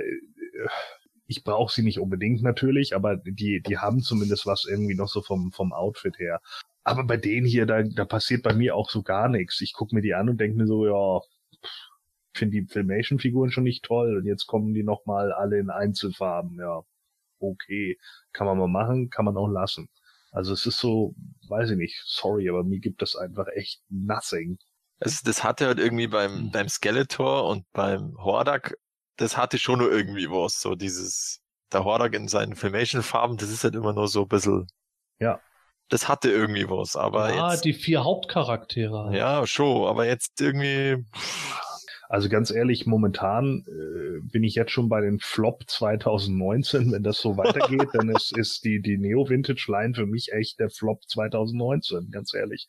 Weil wenn das so weitergeht und das die ganze Zeit nur, das ist ja nur meine Meinung, ne? das kann ja jeder toll finden, so wenn, wenn, wenn man Filmation mag und so und vielleicht wird man da bedient und denkt sich, oh geil, den vergoldeten He-Man aus der Episode, den wollte ich ja immer als Figur haben. So, ja, äh, mag alles sein, aber für mich persönlich, wo ich einfach das Potenzial in der Serie gesehen habe, dass man eben, was weiß ich, ein Prinz Darkon oder meinetwegen auch ein Geldor oder so, ja, äh, bekommen hätte können oder kriegen könnte, äh, kommt hier jetzt halt nur irgendwie Variantenkram im Filmation-Style es ist mir persönlich einfach viel zu langweilig. Vor allem, nachdem es mittlerweile pro Wave mehr als vier Figuren sind, dann wäre er umso eher im Slot gewesen, wo ich dann sage, ja, bei sechs bis sieben Figuren sind halt drei bis vier Filmation-Figuren. Davon sind maximal drei irgendwelche Varianten. Zwei weitere sind dann halt eben Lizardman im Vintage-Look oder sowas und Shadow Weaver. Und dann gibt es da halt eben noch einen Geldo in der einen Wave. Dann gibt es die Masken der Machtdämonen beim nächsten Mal noch dabei und so. Dann hätten wir da ein bisschen was an Variation. Aber so, ich habe einfach irgendwo im Moment gar keine Lust drauf, weil ich schon denke, ja, was kommt denn danach dann? Dann kriegen wir wahrscheinlich einen Neo Vintage Filmation Man E-Faces. Juhu. Das Thema Neo Vintage ist aktuell etwas, über das ich, glaube ich, unendlich abkotzen könnte, was jetzt nicht heißt, dass die Figuren per se schlecht sind. Es trifft nur einfach nicht das Potenzial, das wir wollen. Das haben wir auch schon in mehreren Folgen gesagt. Und ja, diese Varianten, allmählich wird's halt alles ein bisschen too much. Abgesehen davon, dass jetzt eben diese Vorbestellung auch viel zu nah an der letzten Vorbestellung von anderen Figuren war. Wie dem auch sei, wir haben ganz viel davon gesehen, dass äh, Super Seven sich bestimmt gerne für die New York Toy Fair aufgehoben hätte. Da werden wir übrigens am Samstag des Toy Fair Wochenendes eine Live-Folge machen. Könnt ihr also wieder live uns zuhören, wie wir uns dauernd verhaspeln. Und damit wir bei den News noch ein bisschen schön abschließen, haben wir noch etwas, nämlich es gibt eine Ankündigung für eine neue Statue von Sideshow beziehungsweise Tweeterhead, beziehungsweise, naja, Ankündigung nicht ganz, sondern eine vielleicht Vorankündigung, richtig, Matthias? Ja, und zwar gibt's immer auf Facebook immer wieder so Livestreams von dem äh, Tweeterhead, Eigner und oder Gründer Chad Colbank. Und da beantwortet er immer Fragen und natürlich wird immer eine Frage gestellt zu Masters of the Universe, weil die das ja jetzt von Sideshow übernommen haben. Und er hat jetzt endlich offiziell verraten, dass die nächste Statue der Hordak ist, aber eben mit der Einschränkung, dass das erst noch von irgendwem ein grünes Licht bekommen muss. Also es wird immer nie gesagt, von wem, ob jetzt von Sideshow oder Mattel oder Universal oder wem auch immer, sondern äh, einfach nur, nur ja, äh, wir wollen das gern machen und er schaut total cool aus und unglaublich furchterregend und wenn er das grüne Licht hat, kann er sofort zeigen. Ähm, aber das dauert jetzt irgendwie diesen Monat noch, also Februar und ja, dann werden wir wahrscheinlich dann in der nächsten Ausgabe dann darüber berichten können, wie da der Stand ist. Ja, aber das hört sich ja schon zumindest nach dem an, dass diese Statue festkommen soll und im Grunde jetzt nur das Design abgesegnet werden muss. Ja, irgendwie sowas. Oder eben, ob überhaupt die Statuenreihe noch weitergeführt wird. Hat er das so gesagt? Weil äh, Ja. so ist es für mich nicht ganz rübergekommen. Ja, ich finde es halt immer so komisch formuliert, so, dass es halt noch ein grünes Licht braucht. Ja, das kann ja alles sein. Also, dass man wirklich sagt, okay, äh, ist die Statuenreihe überhaupt profitabel oder, oder noch interessant? Ähm, ich konnte es jetzt da schlecht einschätzen, aber ja, also es wird wohl, es wurde daran gearbeitet und es steht alles bereit. Es muss bloß noch irgendwer, wer auch immer, auf den grünen Knopf drücken. und dann, und dann, dann geht's weiter. Aber wann, also ich gehe jetzt mal nicht davon aus, dass das dann vor 2020 ist, äh, weil normalerweise war das ja immer ein Jahr ab, Vor ab Vorstellung der Statue bis endgültiger Auslieferung. Also ich denke mal 2020, wenn überhaupt jetzt dann weiter. Zumindest wäre Hordak ein netter Abschluss, wenn Ja. danach nichts mehr käme. Genau, wenn danach nichts mehr kommt, wäre das wenigstens, äh, der würde zur Shira passen, der würde zum He-Man passen, zum Skeletor, also wird einfach perfekt abrunden, die ganze Geschichte. Genau. Ja, schauen wir mal. Ich Schauen wir bin mir mal. auch ziemlich sicher, dass wir da relativ bald was hören und es wäre eine schöne Sache. Ich stehe ja nichts auf die Sideshow-Statuen, aber äh, ich kann dem Ganzen schon insofern was abgewinnen, dass ich sage, das hat auch wieder andere Leute auf jemanden aufmerksam gemacht, die vorher lange nichts damit zu tun hatten. Mhm. Ist ja auch eine gute Sache. Genau. Ja, Sepp postet immer mit seinem zweiten Account auf Planet Eternia da drunter, aber das ist doch nicht Hordak. ja, das könnte Ja, ich auch das beim Neo Vintage Bassoff sagen. Das ist nicht Bassoff, aber egal. wir drehen uns im Kreis, liebe Hörer. Vielleicht sollte man auch- übrigens bei den Neo-Vintages noch mal kurz dazu erwähnen, dass die ersten Neo-Vintages die drei Terrors und der Possessed Skeletor waren. Ne? Die vergessen auch ganz viele immer mal gern. Ja, ob Stimmt, die ja. jetzt irgendwie offiziell damit in diese Toyline von Super 7 gerechnet werden oder so als Special Item, fände ich auch mal interessant. Sie haben die gleiche Verpackung. Dann muss es so sein. Und steht Masters of the Universe drauf. Ja, das stimmt. Genau. Masters of the Universe wird gekauft. Nee. Also, liebe Hörer, was auch immer ihr gut findet oder nicht gut findet von den Sachen, über die wir gerade geredet haben, unsere Meinung ist nicht das Allumfassende. Habt Spaß an allem, das euch Spaß macht. Auf jeden Fall bin ich mal gespannt, wie die Hordak Sideshow-Statue aussehen wird. Es gab ja schon gewisse Bilder mit Artworks und so. Da denke ich mal, in die Richtung wird es gehen. Aber wir bleiben neugierig und ich hoffe, wir hören uns dann live bei unserem New York Toy Fair Talk am Matthias, wann ist es? 19. Februar? Na, 16. Februar. 16. Februar. Mhm. Ein Samstag, oder? Genau, Samstag. Samstag, 16. der 16. Februar. Genau, Schaltet also- live ein. Ja, also 15 Uhr unserer Zeit geht die äh, New York Toy Fair los an dem Samstag und wir machen es dann um 21 Uhr. Primetime. Genau, unsere übliche Live-Zeit. Ja. Ja. Aber damit ist unsere heutige Folge ja noch gar nicht zu Ende. Bevor es in die New York Toy Fair Live-Folge geht, haben wir heute noch ein großes Thema, ein weiteres Hörspiel und davor kommen wir endlich dazu. Es war ein Hörerwunsch mehrfach und jetzt geht es los. Wir haben mal wieder eine Moto Classics Biografie im Angebot und ich habe mir gedacht, ohne speziellen Grund, heute reden wir über die Biografie von Karg, dem bösen Inquisitor mit einem schrecklichen Haken. Ja, die Sache hat echt einen Haken. Oder Gordon, kannst du mal vorlesen? Karg, der Bruder von Dünn und nicht so ergiebig. So, also Karg diente Skeletor als dessen loyaler und grausamer Inquisitor von Snake Mountain. Sein Ruf und sein ghoulisches Aussehen mit scharfer Hakenhand waren verantwortlich für unzählige Albträume. Der ist morgens immer zur Schule gefahren mit dem Ghoul-Bus. So. Kargs scharfsinnige Intelligenz kam ihm zugute, wenn es darum ging, alle kreativen Methoden auszuprobieren, um seinen Gästen Informationen zu entlocken. Seine unglückseligen Gefangenen wurden vom Minotauren-Cyborg Minox in Snake Mountains Doom Room gebracht, wo Karg diese gern dadurch begrüßte, seine verschiedenen Folterinstrumente zu präsentieren.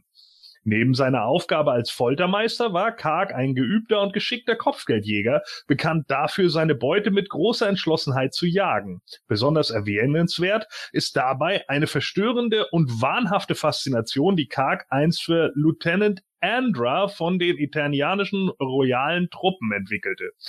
Nachdem er seine Faszination in verschiedenen perversen Formen für sie zum Ausdruck brachte, was zum Teufel lese ich hier, ey, wurde Karg letztlich von Lieutenant Andra bei der Belagerung von Sod besiegt und nach Prison Star geschickt, wo er sich nach wie vor befindet und von ihr ausgepeitscht wird. Kargs Herkunft bleibt geheimnisvoll. Gerüchte besagen jedoch, er sei von adeliger Abstammung. Ja, das ist die Biografie von Shades of Karg. Ja, aber meine Güte, echt. Ja, Ei, ei, ähm, bevor wir zum genauen Inhalt kommen, wir haben da wieder ein bisschen Name-Dropping drin. Ähm, Lieutenant Antra stammt aus den Marvel-Comics der 80er Jahre, die vor dem Masters of the Universe erschienen sind. War da auch dann äh, später in, genau, in der äh, Masters of the Universe Injustice-Serie ganz am Anfang dabei und hat eine Rebellion gegen He-Man angeführt. Stimmt, ja, genau. Ja, da gehe ich nicht zu sehr ins Detail ein für die Leute, die die Serie noch nicht Mhm, gelesen mhm. haben. Aber wie die Thundercats-Serie, auch diese Miniserie, super geil, kommt auch noch auf Deutsch. Ähm, Minox stammt auch aus 80er Jahre Material. Marc, weißt du genau woher? Ähm, ähm, gerade nicht. Filmation ist der, ne, oder? nee, aus, aus einem Comic. Ein äh, Comic. bist du sicher? War, war Minox nicht irgend so ein Fan-created Ding, was dann jetzt offiziell geworden ist durch nee, diese nee, Bio? nee. Minox stammt aus einem Magic Comic. Boy. Genau. Ja. Das war, Oh. glaube ich, ein italienisches Comic-Heft, Genau. oder? Ah, Genau, deswegen ist er auch kaum bekannt. Und ähm, der wirkt für viele wie ein Fan-Charakter, weil der mal in dieser Liste dabei war, die auf die äh, The Fruge äh, gezeigt wurde, von so ein paar Leuten, die gemeint haben, irgendwie, ah, diese Figuren könnten noch als Classics-Figuren gemacht werden. Okay, ja, hatte ich jetzt nicht auf dem Schirm, das Ding. Ah, aber den Doom Room hast du doch bestimmt auf dem Schirm. Äh, ich bin da mal weg. Also, ja, also ja.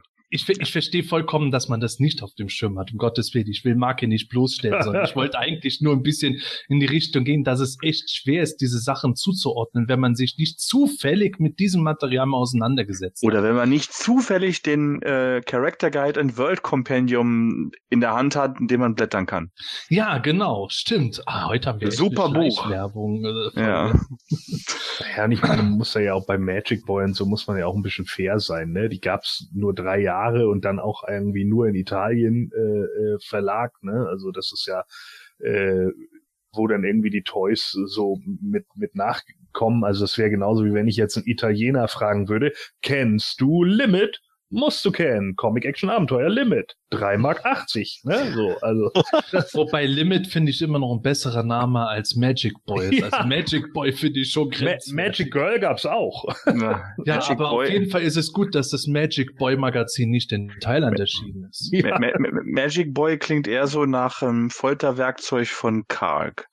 Ja, Karks Magic Boy. Das ist mein Magic Boy. Guck mal hier, Andra. Jetzt bei Oreo.de. Oh. Ja, also wir schweifen ab. Ich wollte Ja. eigentlich noch was zum Doom sagen.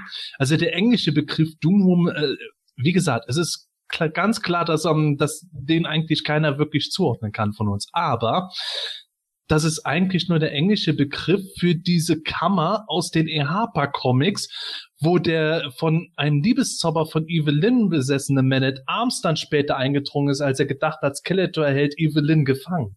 oh, Bam, bam, bam. Wow. Das ist der Doom Room. Das ist der Doom Room. Also so war der da auch in Snake Mountain dann? Schon. Der ist, der ist unterhalb von Snake Mountain drin. So eine große Ah. Kammer mit so, einem, mit so einem Treppenaufgang, wo ein Schädel dann oben ist und da war Evelyn dann angekettet und der liebestolle Man at Arms ist dann herbeigeeilt, um sie zu befreien und damit in Ah. Skeletors Falle gerannt. Das- Aber wie hieß der denn bei uns, der Raum? Der Doom Room ist in Deutsch der Dom des Todes. Der Dom des Todes. Ja, okay. genau. der Da muss ich Dom- sagen, das ist aber ziemlich dom. Der Dom des Todes hervorragend. Hey, ich musste dazu einen kompletten Lexikon-Eintrag Ja, schreiben. ja, ist klar. Der Kölner Dom des Todes. Klingt wie so ein John Sinclair-Roman. Ist, ist noch lustiger, weil die John Sinclair Serie ja mit diesem ähm, Kölner Dom angefangen hat. Ja, siehst du. Mein Also Gott. dieses Bild- dieser Pilotfilm oder sowas. Oh ja, die war ganz, ganz schlimm. Ah, Unerträglich. Wir schweifen ab.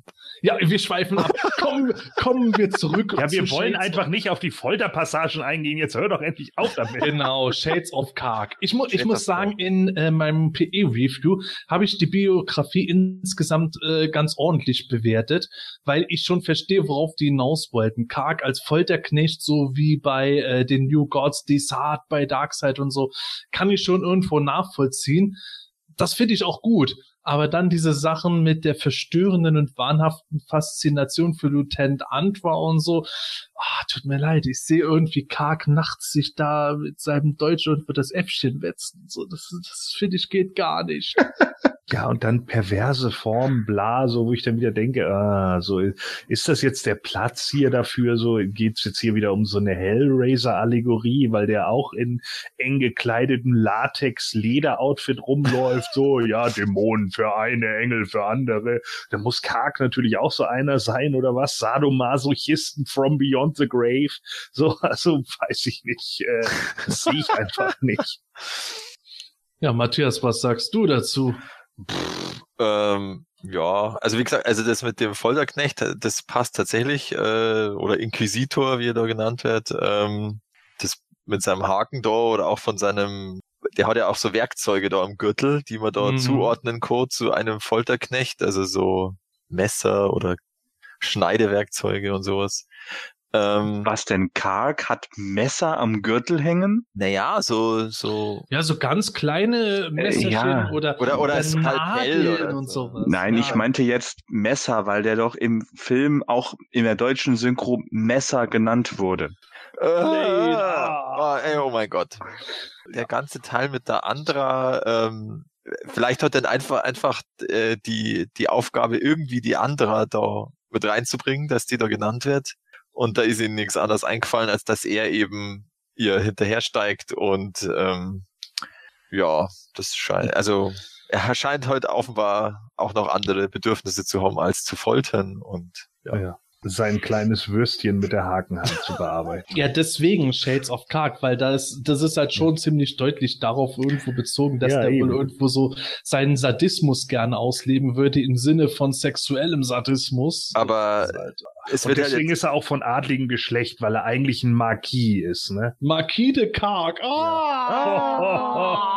Wow. Aber Wow. dass, äh, dass jetzt da überhaupt nichts ja angedeutet wird äh, zur Handlung vom Kinofilm, finde ich auch interessant. Also Na gut, aber was hatte er denn groß an Handlung, was man in die Biografie reinbringen könnte? Er ist halt ein Inquisitor, also ein Kopfgeldjäger, das wird erwähnt und äh, besonders viel mehr erfahren wir über ihn im Film ja auch nicht, außer dass er vielleicht eine feige Sau ist.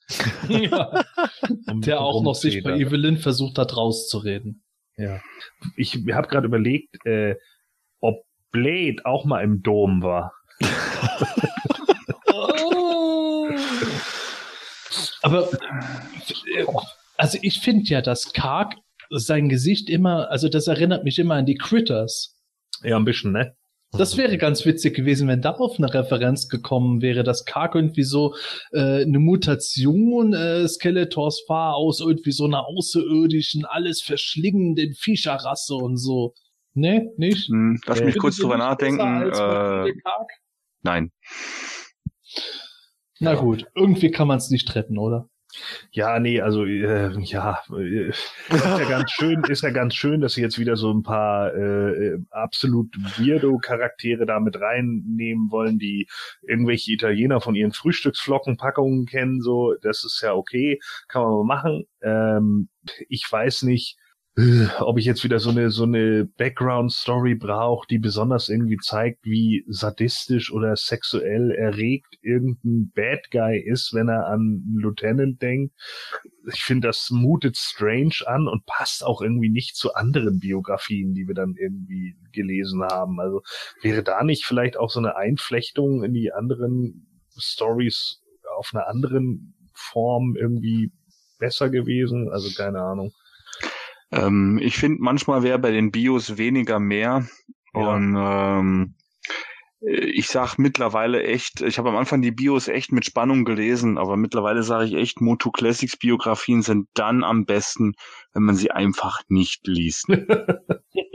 Ja, vor allen Dingen, ich finde auch hier ist es jetzt schon so, Kark hat sowieso schon so ein, so ein in meinen Augen schwieriges Standing, weil die einen mögen ihn nicht wegen des Films und andere kennen ihn gar nicht. Und dann wird er fast gar nicht in Verbindung gebracht mit mit äh, anderen Leuten, außer mal kurz in einem Nebensatz so mit Skeletor. Und dann kommt er nur in Berührung mit äh, absolut unbekannten anderen Charakteren, wo sich so Leute dann auch denken, okay, wer ist das, wer ist das, wer ist das? Also ich glaube, selbst Fans äh, haben es dann schon schwer irgendwie rauszufinden, wer Minox oder Andra ist. Also das ist Ja, genau. ist halt, also ja, kann man machen, aber ich finde das schon schon schwierig. Also das ist jetzt schon so äh, Meta-Ebene des Nerdtums. Ja, also ich meine, wir sind ja, ja jetzt, jetzt schon Leute, die sich auch regelmäßig mit dem Thema Moto beschäftigen. Und wenn du dann so eine Bio liest und denkst dir dann so, oh scheiß die Wand an Minox, äh, wer war das nochmal, woher muss ich den kennen?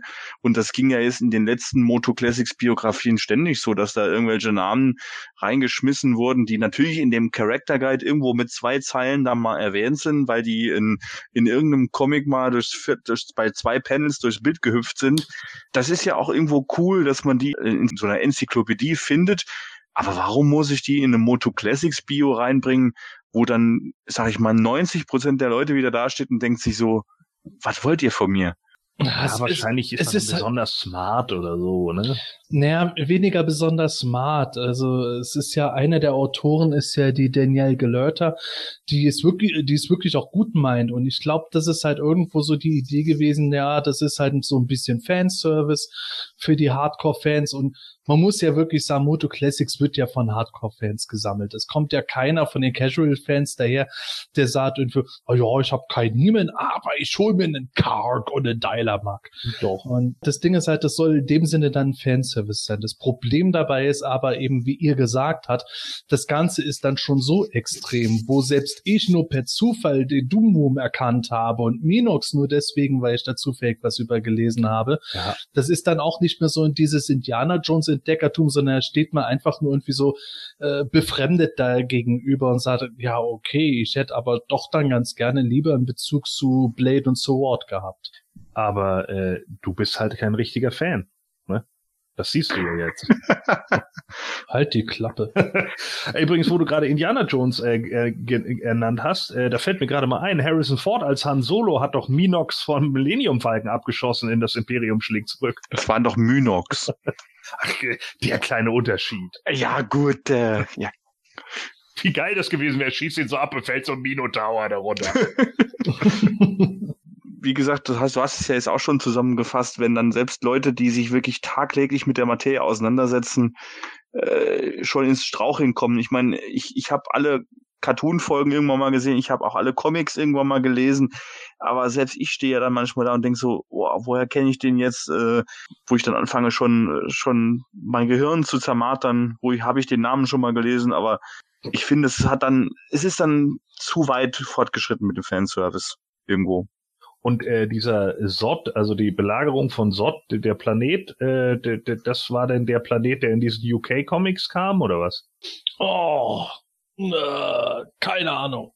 Ah ja. Ja, da, müssen wir also, mal im, im Character Guide und World Voll geil, ne? man liest das einfach so, ja, bei der Belagerung von Sod, ja klar, Sod, eindeutig.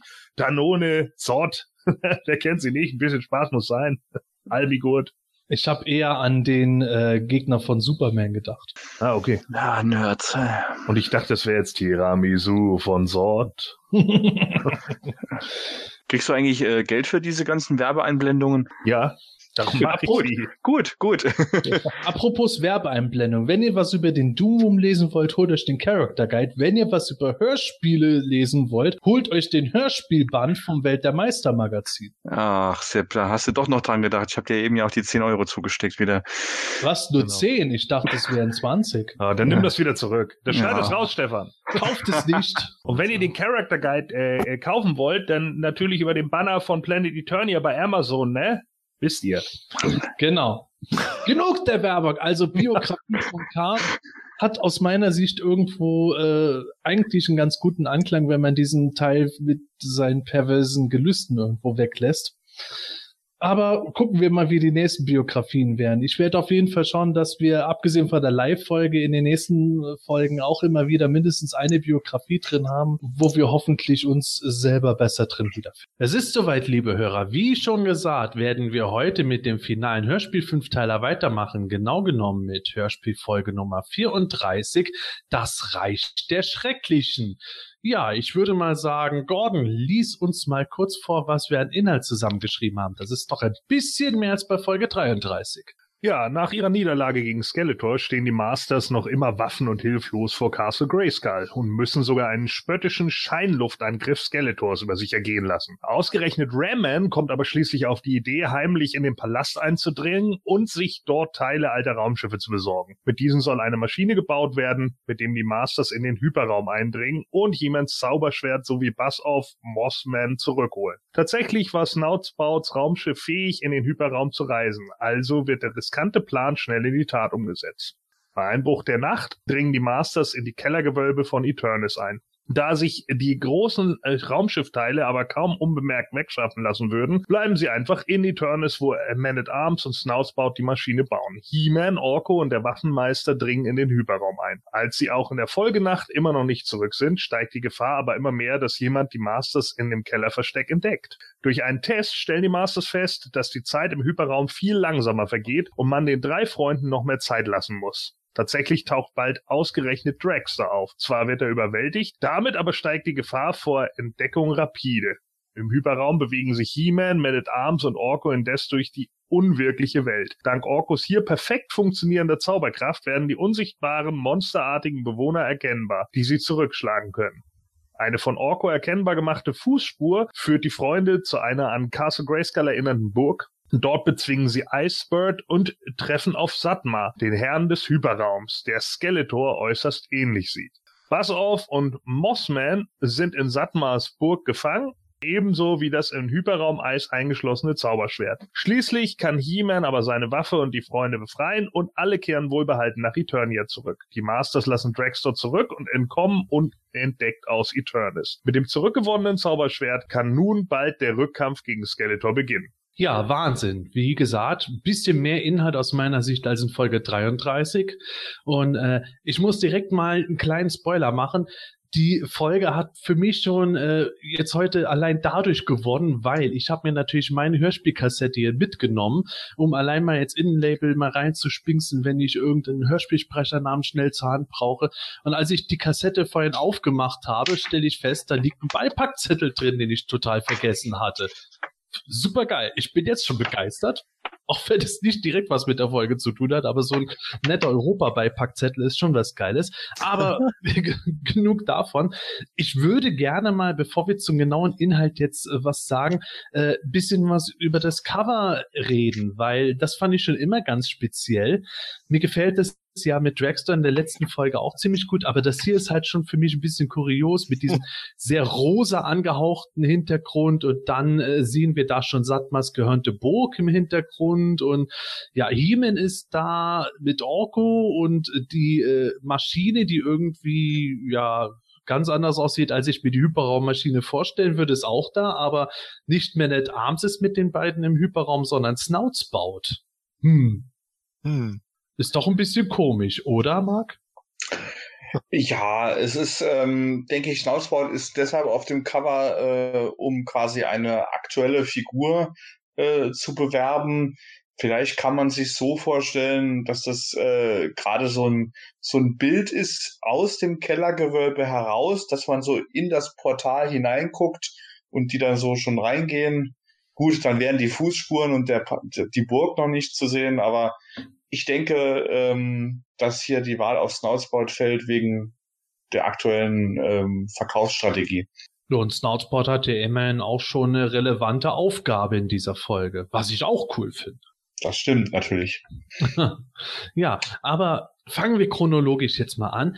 Ähm, ich, das vergesse ich kurioserweise bei dieser Folge ganz oft, wenn ich dann hinterher über die Folge nachdenke, dass ganz am Anfang die Helden ja noch überhaupt nicht im Palast sind, sondern dass sie immer noch vor Castle Grayskull sind, wo er sie He-Man erst mit Massagen und dergleichen aufgeweckt hatten und äh, dass dann Skeleton einen Luftangriff auf die Masters startet, aber äh, das ist ja irgendwie nur so ein Jux-Luftangriff, oder Matthias? Ja, das ist ganz seltsam. Also äh, die Masters stehen ja rum und also das ist ja, die machen quasi dann so eine Art Rückblick irgendwie für den Hörer auch ein bisschen, damit der auch wieder weiß, wo, wo man ungefähr sind.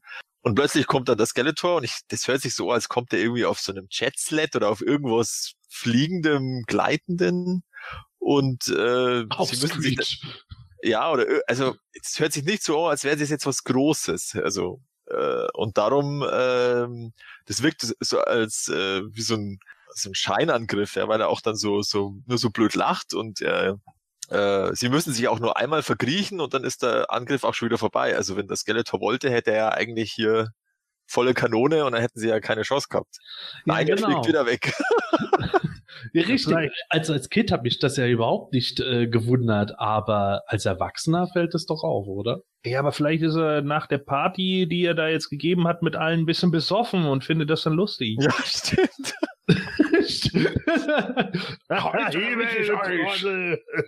Hier fangen, Idiot! Ey, Himmel, du Blödmann. Ja. Ja, ich kriege euch alle. Guck mal hin, ich fliege ohne Unterhose, da ist sie. Ja, ja und ähm, es ist ja auch so, äh, die, die Ausgangsposition von der letzten Folge ist ja, dass sie eigentlich ja heimlich geflohen sind. Und gut, man kann natürlich dann relativ einfach raten, wenn sie irgendwo hinfliehen, dann natürlich Castle Grayskull, aber trotzdem, das wird überhaupt nicht mehr thematisiert, dass sie ja heimlich geflohen sind. Also das Skeletor, dem ist es anscheinend wurscht, dass sie jetzt doch geflohen sind. Und ja, Aber das, das würde jetzt zu Gordons Theorie dann passen. Skeletor, Herr und Meister, die Masters, sie sind geflohen. Äh, Was? Ist mir scheißegal. Ja. offensichtlich. Ähm, was ja auch nicht mehr angesprochen wird, ist ja, dass Castle Grayskull sich ja eigentlich gar nicht öffnet. Das war ja äh, am Ende der letzten Folge, äh, als sie da dann geflohen sind aus dem Königspalast und, und dann kommen sie bei Castle Grayskull an und es macht keiner auf. Ich glaube, glaub, das sagt der Heeman sogar. Ich wollte gerade sagen, ist. Also das ist, darauf wird tatsächlich noch eingegangen. Ach, ja? dass sie dann Ja, das der Heeman. Ja. Ich glaube, das ist die Folge, wo sie dann spekulieren, ob die Zauberin irgendwie nicht öffnen kann, weil auch sie vom Hyperraumeis beeinflusst ist. Genau. Das sagt dann das Snoutspout, glaube ich, später. Aber ich glaube, das kommt, das ist dann so in dieser ersten, das ist, glaube ich, nach dem Angriff dann vom, vom Skeletor, der fliegt ja dann wieder weg. Und dann sind sie immer noch so, ja, eigentlich müssten wir ja in die Burg, aber dann sagt der Snoutspout, ja, ich glaube, das liegt an diesem Hyperraumeis. Wahrscheinlich der Snoutspot steht in Wirklichkeit nur immer da, saugt sich irgendwas aus dem Rüssel heraus und dann alle so, ja, ja, das Oh, macht ja, schon das- Sinn. Und Snoutspot so, boah, die glauben mir das. Ich bin In der Schule Ja. wurde ich nur gemobbt, aber auf Eternia reiß ich's voll. Ja. Ja, also äh, jedenfalls, jedenfalls dieser Scheineingriff Skeletors, das ist halt schon irgendwie kurios. Das hat für mich irgendwo den Eindruck, weil das ist das letzte Mal, dass wir von Skeletor in der Folge hören, als hätte da Peter Passetti seine berühmten fünf Minuten pro Episode einfach gehabt oder fünf Sekunden vielmehr. Es war ja wirklich sehr kurz dieses Mal Ja, stimmt, ja. Das sprechen musste. Aber äh, das ist ja tatsächlich dann wirklich aus meiner Sicht einfach nur irgendwie das Ding gewesen, dass der Autor zeigen wollte, ja, Skeletor hat sie nicht vergessen, aber ja, wenn er die jetzt irgendwie, jetzt wo sie wehrlos sind, kaputt gebombt hätten, dann wäre ja die Serie vorbei. Auf jeden Fall muss man ja wirklich sagen. Das ist der Grund, ja. Ja, mein Gott, Skeletor. Auf jeden Fall fand ich das interessant, dass ausgerechnet Ram-Man dann so als Nachzügler zu den Masters kommt und dann halt erzählt, dass er da irgendwie vom Lähmstrahl erwischt wurde und lag dann eine Weile regungslos, bevor er sich heimlich wieder davonstehlen konnte. Und ähm, Ram-Man kommt ja, äh, kommt ja erstmal hin und erzählt so, was im Palast los ist. Äh, ja, äh, die Menschen leiden, der König und die Königin müssen als Bedienstete für Skeletor herhalten und ja, äh, diese Terrorherrschaft von den äh, Monsterkämpfern, die kommt bisher eigentlich noch nicht so wirklich raus. Insofern finde ich es ganz gut, dass Ramen diese Beschreibung macht. Und äh, ich finde es halt interessant, dass es auch dann mitunter Ramen ist, der auch auf die Idee mit der Hyperraummaschine kommt und so.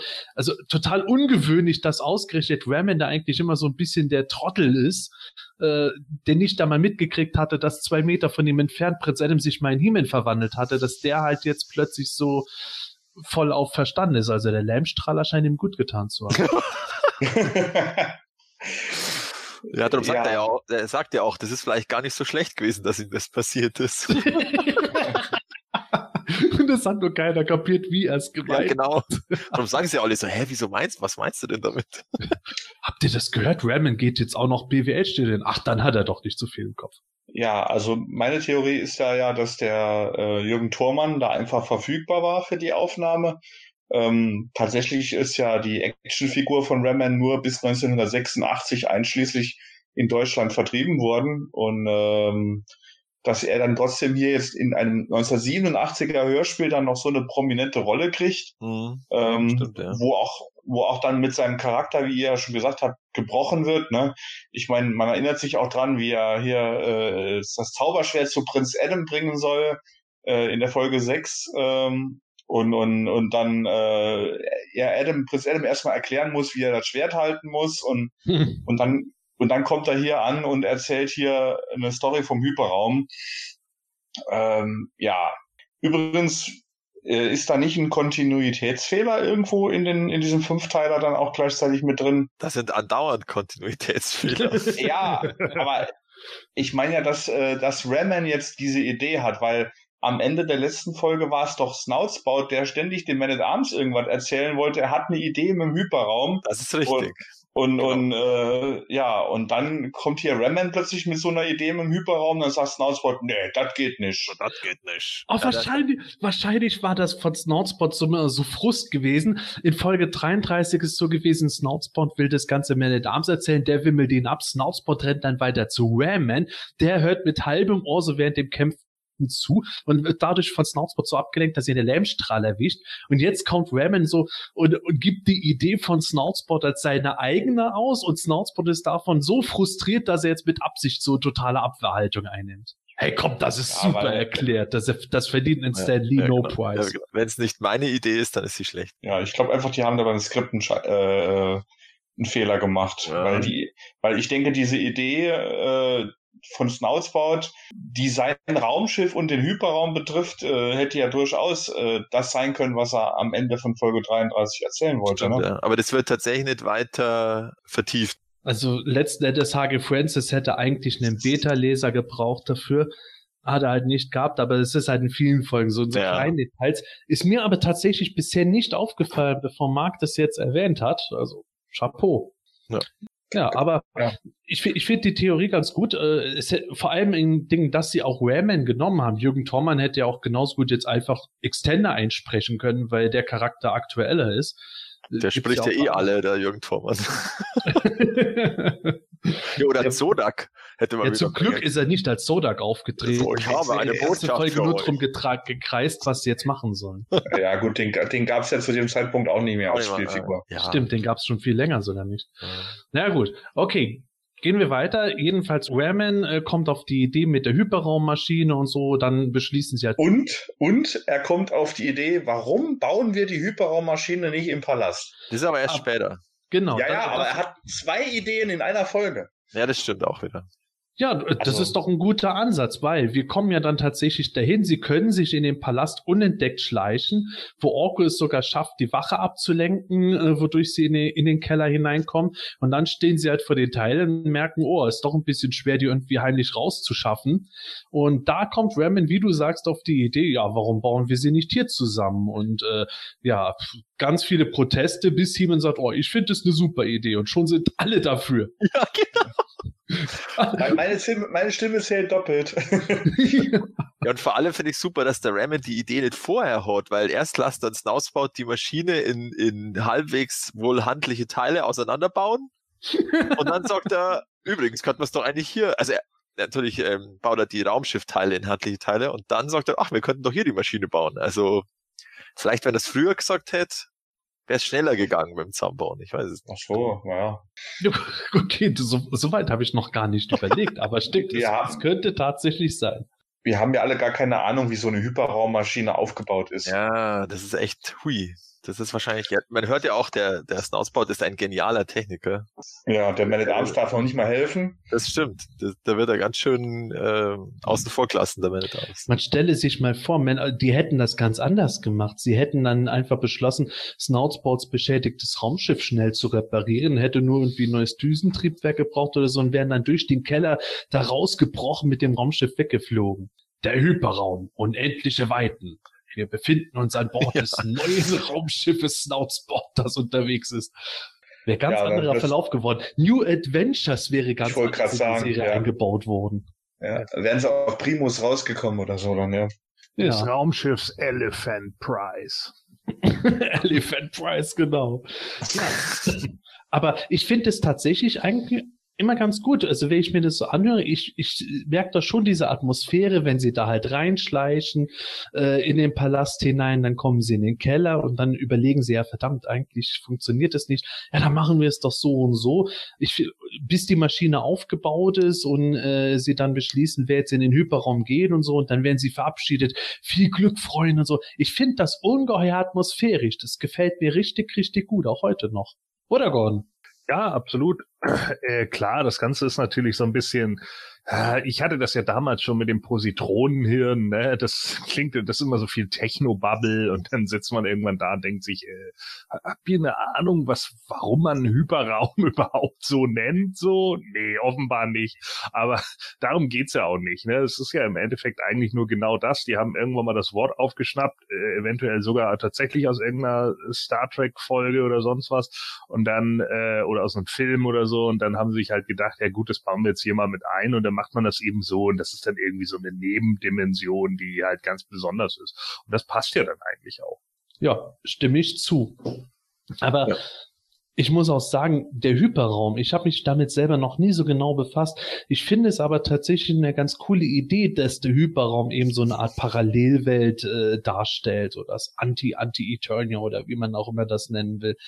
Und, äh, es wäre natürlich noch geiler gewesen, allerdings, wenn tatsächlich irgendwo Icebird aus Anti-Eternia gestammt hätte, weil das wäre dann natürlich die ultimative Fortsetzung zur für viele Hörer besten Folge der Serie gewesen. Also ein Anti-Ice, also Icebird, Anti-Icebird. Ja, wenn Icebird einfach so. eine Kreatur aus Anti-Eternia gewesen wäre. Ah, also, okay. Puh, also das habe ich jetzt, da habe ich noch nie, das habe ich noch nie äh, gedacht, dass das eine Möglichkeit gewesen wäre tatsächlich. Also ja, aber ganz neu. Ich bin, ich bin tatsächlich vor einigen Jahren drauf gekommen, weil ich dann gedacht habe, im Hyperraum, da gibt es so viele Parallelen. Ich habe mir da immer die, äh, äh, ich greife davor, aber so diese Bo diese gehörnte Burg, was da irgendwie auch wieder so äh, so Parallelen zu Castle Grayskull hat, der Satma, ja. der äh, Skeletor scheinbar auf den ersten Blick täuschend ähnlich sieht, bis auf die Hörner und dann die Monsterkämpfer, die er da befriedigt, die habe ich mir immer als so die Fuerza T Monster vorgestellt oder so als als die Masters of the Universe Knock-off Kreaturen. Die genau. Tatsächlich gibt's ja irgendwie von diesen ähm, Satmas Kämpfern gibt's ja keinerlei Beschreibung. Es wird zwar gesagt, dass die so total furchtbar aussehen und noch ja. viel schlimmer sind als die von Skeletor, aber tatsächlich habe ich noch nie äh, Customs gesehen, wie sich Leute zum Beispiel diese Kämpfer vorstellen oder Fanarts, wie, wie hier Satmas äh, äh, Burg oder äh, die, der Kampf in Satmas Burg mal als Fanart dargestellt. Ja, zumindest bei Customs, glaube ich, liegt es einfach daran, weil es einfach für Hinz und Kunst äh, Kinderspiel ist, irgendeine Figur schwarz anzumalen und zu sagen, das ist jetzt Antifisto oder sowas. Ja, okay, Anti, Anti, aber jetzt zu sagen hier, oh, das sind jetzt Monsterkämpfer, die sehen noch schrecklicher aus wie die von Skeletor, das muss doch einmal die, die Idee da der Leute irgendwie anfixen und sagen, oh, wie könnten die denn aussehen? Ja, definitiv. Also liebe Hörer, wenn ihr da mal was gemacht habt, zeigt es mal gerne auf planeteturnier.de oder äh, wenn ihr jetzt inspiriert seid, macht gerne was. Ich finde es auch genau wie Marc, äh, es ist total unterrepräsentiert. Ich persönlich habe mir das halt tatsächlich wie die Fuerza T-Kreaturen oder wie äh, äh, Bootlegs oder Knockoffs vorgestellt. Ich meine, äh, ein Bootleg Clawful sieht mit Sicherheit auch deutlich schrecklicher aus als der offizielle Clawful. Nur nicht so wie im Hörspiel gemeint. Aber okay, wie gesagt, ich greife voraus. Also die Helden kommen auf jeden Fall in den Hyperraum hinein und äh, dort stellen sie relativ bald fest, dass Orkodire der King schlechthin ist. Mhm. Ähm, ich finde das immer ganz putzig, wenn, wenn sie dann überlegen, ob sie im Hyperraum Schutzanzüge brauchen. Und ja. äh, Man at Arms sagt dann so, ja, dann nehmen wir halt, da gehen wir halt ohne. Das ist natürlich auch streng wissenschaftlich ähm, Be nicht so belegt. Wild, ne? Ja, das stimmt, ja, genau. Ja, also nach dem Motto, ach, also ich vermute mal, es gibt in dem Keller keine Schutzanzüge und deshalb müssen sie ohne gehen, aber ich, ich meine so die, diese wenig wissenschaftliche Aussage, so, wir haben 50-50 Chance, ob wir Schutzanzüge brauchen oder nicht. Wir probieren es mal zuerst ohne ähm, dann kommen wir halt wieder zurück, wenn wir merken, dass es nicht so gut ist. Das ist Ja. nicht so. Äh, also kommen wir halt als Eisblöcke wieder zurück, wenn es doch, wenn es doch so weltraummäßig ist. Oh Gott, ich stell, ich stell mir das vor, wie in diesen Filmen, wenn die im Weltall sind oder, oder so wie, äh, genau, wie in Total Recall mit Schwarzenegger, wenn die da in der Marsatmosphäre Ja, ja, genau, ja. die Augen hervorquellen, so die so dann ist es dann. Ja, genau. Und Man at Arms natürlich mit seiner Rüstung, wo er so ein kleines Atemgerät hat, dem geht's gut, während Timon und Orko halb verrecken, sagt er so, ah, ich hab mich geirrt, Entschuldigung. Oh, das wäre übel. Naja, aber gut, äh, man hätte natürlich Schutzanzüge nehmen können, aber immerhin, wir wissen vom Cover her, He-Man trägt ja seine Zauberrüstung. ja, die Bist du da? ja. Also ich bin immer noch der Meinung, dass das die Rüstung ist vom Flying Fist Team, aber Nein, ist sie Nicht? Nein, woher soll der denn irgendwer bei Europa die Flying Fist Weiß ich Team nicht. Rüstung Genau. gekannt haben? aber die ist so Die weiß. Figur gab's in Deutschland nicht. Die Figur gab's in Deutschland nicht. Ja, mein Gott. Nee, aber Hm. äh, für mich ist allein schon der Grund deshalb, ich kann es verstehen, dass du das glaubst, Matthias, Ja. aber ich bin Marks Meinung, bei Europa haben sie es nicht äh, überhaupt die Figur kennen können, aber vor allen Dingen, wenn man sich die Rüstung anschaut, diese Kerbe bei der, äh, bei der Battle Armor He-Man Figur, wo diese äh, Drehtrommel im Torso drin ist, Ja.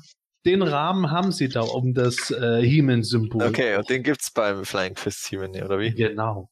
Aha. Wenn wir da jetzt schon so ganz genau aufs Cover gucken, ist euch eigentlich aufgefallen, dass He-Man da ein rotes Schwert trägt? Ja, und vor allem einen natürlich. roten Zahnstocher als Schwert. Ja, ich meine, es wird ja gesagt in der Folge, dass er ein Kurzschwert, ein Kurzschwert aus dem, äh, aus dem Palastkeller da mitnimmt. Mhm. Ähm, Genau. Aber tatsächlich ist das nicht das erste Mal, dass auf den Hörspielcovern rote Schwerter bei He-Man oder Skeletor zu sehen sind. Ja, deswegen, deswegen habe ich mir bei Moto Classics schon seit Jahren ein rotes Zauberschwert gewünscht. Und deswegen fand ich das auch bei dem lachenden äh, Prinz Adam noch am besten, weil äh, gut, das war nicht rot, aber das ging allmählich immer mehr in die Richtung, wo ich sage, ah, da fühle ich mich schon wieder ein bisschen Hörspiel inspiriert. Aber ähm, ich, ich finde es immer auch lustig, wenn sie die roten Waffen da haben, weil wie du sagst, das, das zieht sich durch mehrere Cover hindurch, auch wenn es Ja. hier jetzt mal nicht das Zauberschwert ist. Macht diesmal ausnahmsweise mal Sinn, dass es eine andere Farbe haben darf. Ja, genau. Aber also, Mattel, beziehungsweise jetzt Super Seven, we need a red power sword. Aha. Aha. Ja, ich hab's schon mal, ich hab's schon mal meinem guten Freund Scott Knightley gesagt, aber er Oh, hat, der ist jetzt nur, der ist jetzt nur. ja, er hat gesagt, leider, leider, das nächste Weapons Pack hätte es ja gehabt, aber dann wurde ich gegangen. Ja, Aber dann kam der Masters of the Universe Film und deshalb Warten wir noch ab. ja. Äh, abwarten müssen übrigens auch ja die Helden, die auf Eternia zurückbleiben im Keller. Und das ist halt das, äh, während die, äh, während He-Man, Man at Arms und Orko ja im Hyperraum sind und erleben eine spannende Welt, dazu können wir gleich noch was sagen, müssen die Freunde feststellen, dass die drei irgendwie gar nicht zurückkommen und äh, eine Nacht und ein ganzer Tag vergehen, bis just Snoutsport die Idee hat, dass die Zeit im Hyperraum anders verlaufen könnte. Und dann machen sie ja tatsächlich eine Probelauf, wo sich Tila auch äh, als äh, zum Testen hergibt. Und die ist nur wenige, wenige Sekunden im Hyperraum und bei denen ist über eine Stunde vergangen, als sie zurückkehrt. Das gefiel mir auch schon wieder gut und finde ich ist ein toller Moment für Tila in der Hörspielserie. Nauts baut der Mathematiker, so der, Mhm. der Truppe, der sitzt da irgendwie näher. Also ich glaube, da stimmt was nicht. ja, erinnert mich irgendwie so ein bisschen an äh, die Anfang der 80er Marvel Comics, äh, wo sie ja in die Negativzone irgendwie eindringen und da haben sie ja auch genau das Problem. Also das glaube ich gibt's glaube ich so ein Bild, äh, so eine ja so ein Bild unter den Westküstenrechern damals und da fliegt Iron Man dann in so einen Kubus rein äh, der Negativzone und kommt ungelogen irgendwie zwei Sekunden später wieder raus und seine Rüstung ist angebrochen und keine Ahnung und dann sagt er, warum seid ihr mir nicht gefolgt? Und die, hä, was, du warst zwei Sekunden weg, was? Ich war drei Wochen weg. So. Also weiß ja nicht, ob sie, ob sie vielleicht sich da so ein bisschen haben inspirieren lassen, aber ich fand's ganz interessant. Mhm. Ja, das ist ja immer wieder Thema so. Das ist ja bei Interstellar auch, dass sie da, wo sie da auf dem einen Planeten sind. Äh, ich weiß nicht, ob ihr den gesehen habt, den Film, äh, Ja. wo dann au- auf dem Planeten sie auch irgendwie ein paar Stunden, ich glaube, da sehen sie nur ein paar Stunden und oben im Raumschiff äh, äh, vergehen ein paar Jahre und so, ich glaube 20 Jahre sogar. Ja. Zeit ist halt relativ, ne? Genau, Zeit ist gesehen, mit, mit schwarzen Löchern ist das ja immer so ein Thema. Wobei ich dazugeben muss, ich habe den Film mittlerweile zweimal geguckt das mit dieser Zeit, die relativ ist, das fällt mir immer noch schwer, dieses Konzept dort zu begreifen. Den ja, das ist ja äh, mit schwarzen Löchern, da wird's halt dann immer ein bisschen kompliziert, ja. Ja, und wie das, wie das gestreckt wird, also irgendwo, wahrscheinlich, wahrscheinlich bin ich halt auch nur irgendwie mit IQ 70 äh, gesegnet oder sowas. das ist, da ist das für einen Hyperraum einfacher. Wenn man durch eine Nebelwand geht, dann muss da die Zeit anders laufen. Das ja, ich weiß nicht, das Konzept bringt das Ganze mir irgendwie näher als bei Interstellar. Da ist irgendwie so viel, wo ich mich dann irgendwie leicht leicht verwirrt fühle. Ja. Ein Teil von mir versteht es, aber ein anderer Teil denkt sich irgendwie, äh, irgendwie fehlt mir dann noch ein Satz in der Erklärung. Naja, Interstellar hatte für mich das Problem, ich habe den im Kino gesehen damals und ich wusste nach 20 Minuten, was los ist und habe das zu meinem Kumpel gesagt und meinte, pass mal auf, am Ende kommt das und das und das. Und er guckt mich an, oh nee, ne? Und dann 140 Minuten später, ach Mist. ich hätte es nicht gedacht, was rausgekommen ist. Aber gut, anderes Thema.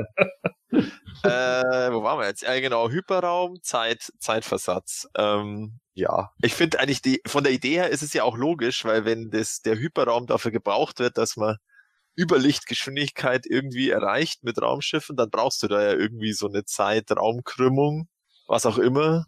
Äh, ob das dann damit zusammenpasst, dass dann in der, im Hyperraum die Zeit länger braucht als draußen, keine Ahnung. Ähm, weiß das, keine Ahnung. Aber an sich ist es, war es eine, war es eine ganz coole Idee, finde ich sogar, dass dann dadurch auch ein bisschen äh, Spannung reinkommt, dass sie da tatsächlich äh, draußen einfach auch länger in der Gefahr sind, dass sie entdeckt werden. Und jetzt ist das Geilste, wo du das mit Raumzeitkrümmung so gesagt hast. Das ist für mich jetzt absolut nachvollziehbar, wo ich mir denke, ja, alles klar. Ich glaube, ich habe irgendwie nur ein Problem damit, wie es in Interstellar beschrieben wird wo ich nicht so ganz mitkomme. Okay. Egal. Aber ja, äh, macht aus meiner Sicht auch Sinn. Ist natürlich dann eine spannende Situation, weil die Masters dadurch halt, äh, wie sie selber dann auch sagen, ein extrem hohes Risiko haben, entdeckt zu werden. Denn zufälligerweise sind die Maschinenteile direkt neben dem Weinkeller gelagert. Wo sonst? Genau. und, der äh, Palast hat, glaube ich, auch nur, der hat nur den Weinkeller und halt den Kerker und das Gewölbe, wo man dann raus, wo man fliehen kann. Ja, weil König Rando halt Genussmensch ist. ja, genau. Der braucht. Prinz Adams Versteck. Stimmt, Prinz Adams Versteck. Ist da auch noch, oder? Oh, ja, stimmt. Ja, genau. Stimmt. ja, aber ähm, bleiben wir mal bei Eternia. Äh, ich finde es dann tatsächlich auch natürlich als erklärter Dragstore-Fan cool, dass es dann just Dragstore ist, der irgendwann wirklich im Nebenraum auftaucht. Man hört auch die Flaschenklimper und dann auf einmal hört er irgendwie die äh, Waschmaschine laufen, beziehungsweise die Hyperraummaschine, die irgendwie wie eine komische Waschmaschine klingt. kommt dann rein und sagt also, wer ist das? Die Masters. Und dann Dragster, der nie im Kampf zuvor besiegt wurde, wird von ja. den Masters besiegt, die sich alle auf ihn stürzen, was sie in Folge 33 natürlich nicht machen konnten. Ja, aber das muss man ja jetzt ja auch mal relativieren. Erstens mal, Dragster hat Flaschen in der Hand, keine Waffen. Das stimmt. Äh, Ach so, der Zweiten, hatte Handicap. Ja, ich meine, der hatte überhaupt nicht damit gerechnet zu kämpfen. Er hat also vielleicht nicht mal seine Waffe gezogen oder nicht mal eine dabei. Äh, und dann fallen die mit 20 Leuten auf den drauf oder so. Das ist ja auch unfair. Das ist ja auch kein Kampf. So, und dann zum Zweiten war das ja in den Hörspielen auch so, dass dann oft Leute so als richtig unbesiegbar dargestellt werden und dann in der nächsten Folge sind sie so unter ferner liefen. Zum Beispiel ja, ist ja klar. Aber das war aber, das war im Grunde genau dasselbe Konzept, wie wenn du dir eine neue Figur gekauft hast. Die war in dem Moment, wo du sie neu gekauft hast, war die der absolute Held, hat alle niedergemacht war total cool und dann, wenn die nächste mhm. Figur gekommen ist, war dann logischerweise die vorherige neue Figur wieder so einer der Opfer. du Opfer.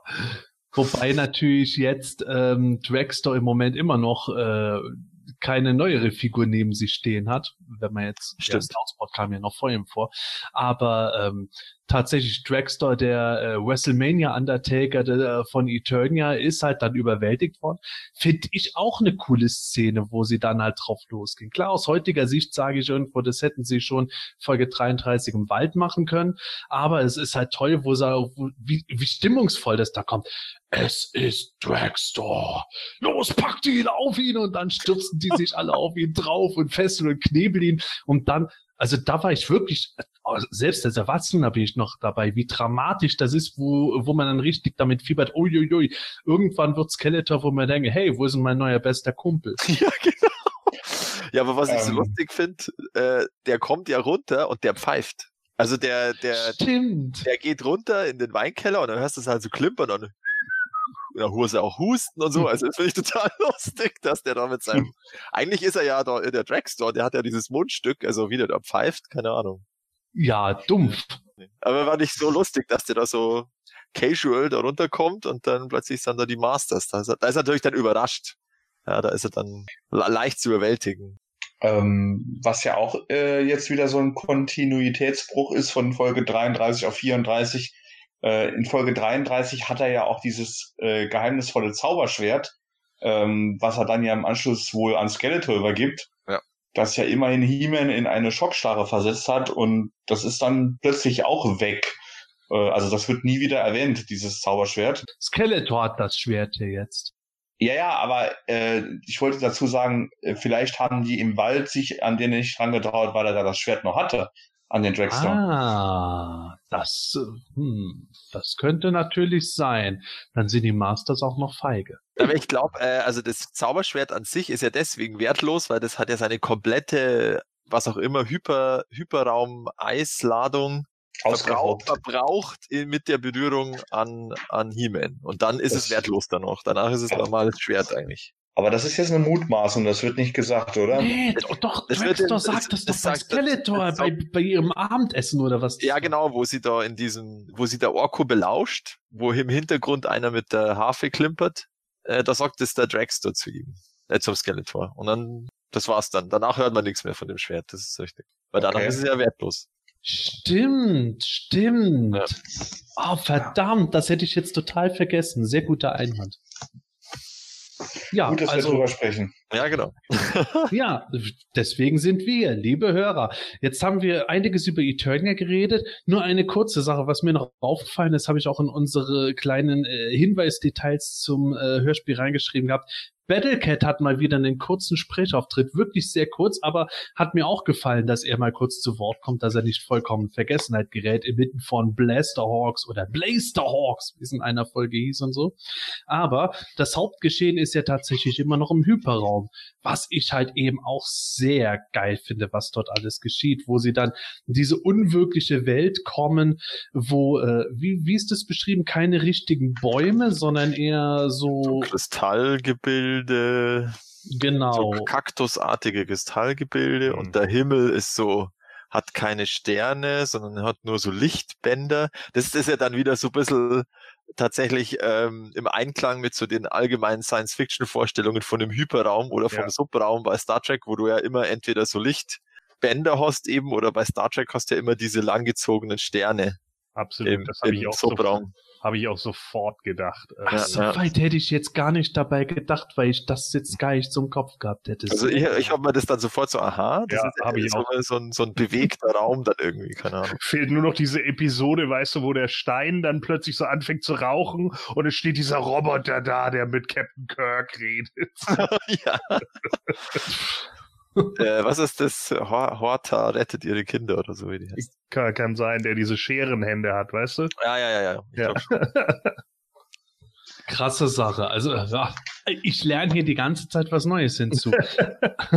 ich habe mich natürlich äh, weniger auf die Landschaft als solches konzentriert, abgesehen davon, als ich äh, den äh, Character Guide geschrieben habe, wobei ich, wenn ich mich recht erinnere, musste da aus Platzgründen wieder einiges rausgestrichen werden. Jedenfalls ähm, war, da- war für mich da immer beim Hören der Folge so der Fokus drauf, dass sie plötzlich irgendwo so hören, irgendwas bewegt sich auf sie zu, was unsichtbar ist. Und das hört man ja so als komisches Geräusch. Und äh, Orko kann ja plötzlich zaubern, bei ihm klingen auch keine Glöckchen mehr, sondern äh, wenn er vergeblich versucht zu bieben, was er als einziges nicht kann, dann kommt so ein Bim Bim, so eine Fahrradklingel. Glocke. Und, aber er kann, wie gesagt, perfekt zaubern und schafft es, diese unsichtbaren Gestalten, die sich auf die Helden zu bewegen, sichtbar zu machen. Die schrecklichsten Ungeheuer, die man je gesehen hat. Natürlich.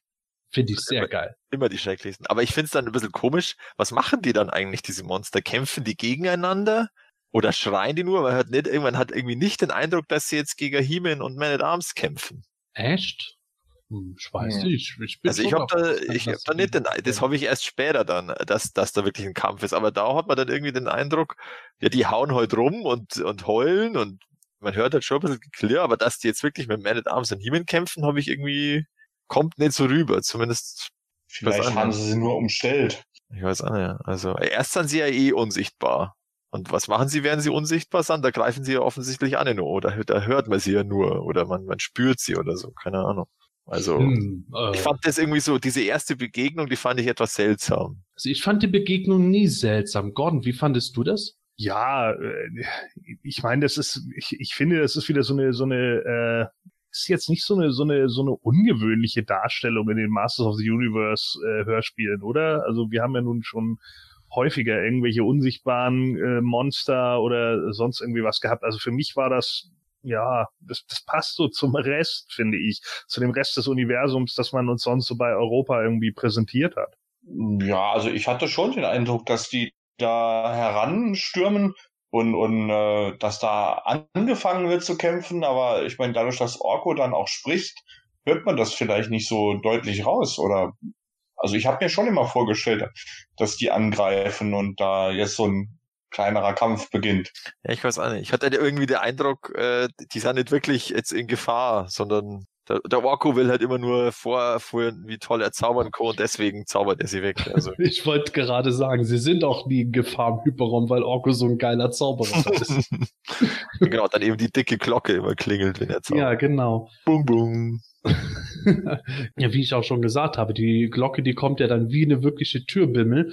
Und äh, Orko zaubert ja dann auch diese Fußspuren herbei, die wie die von äh, Bassoff und Mossman aussehen. Also auf dem Cover sehen sie nicht so aus, aber im Hörspiel. Genau, die haben ja ganz charakteristische Merkmale, wie sie nur Bassoff und Mossman haben. Wie und Clawful. Ja, aber. und Beastman. Und, und Stratos. Ja, aber vielleicht ist da Honigspuren äh, ja. oder, oder äh, und, äh, was von Mossmans Flock oder so. Ja, genau, das wollte ich auch gesagt. Er hat wohl ein bisschen Flock verloren und dann hat er am Ende abgesehen, das muss der Mossman sein. Der verliert seinen Flock. Sehr gut. Ja, fand ich, das fand ich auch hervorragend, wo dann so, ah, das sind genau die Fußspuren von Wasser von Mossman. Anders kann es nicht sein. das ist nicht so hervorragend. Naja, gut, das ist halt aus meiner Sicht so eine Gegebenheit der Hörspiele. Es wäre natürlich doof gekommen, wenn die diskutiert hätten, ja, ist es jetzt Bassoff oder ist es doch Whiplash? Ja, aber ich fand jetzt die, die, nur mit die extra Feststellung, dass es genau die, äh, dass es jetzt diese Fuß, Fußspuren sind, finde ich halt überflüssig, weil der Orko hat sie ja hergezaubert, die Fußspuren von den zwei, also. Na gut, das soll natürlich, denke ich, darstellen, dass Orko halt jetzt so voll der Brüller am Hyperraum ja, ist. Ja.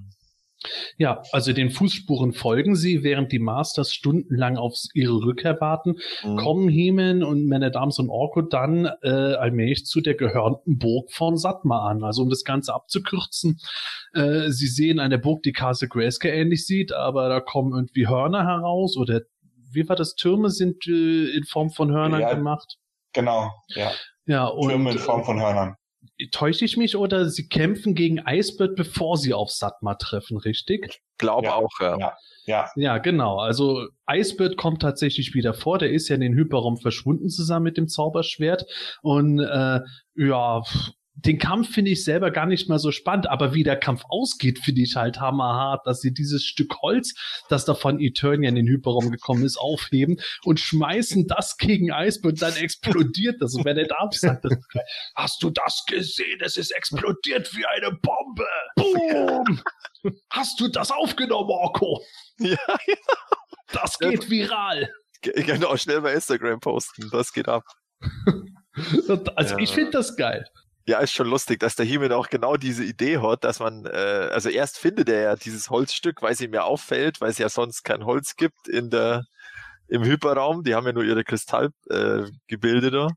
Mhm. Ähm, und dann muss es ja dieses Holzstück von Eternia sein.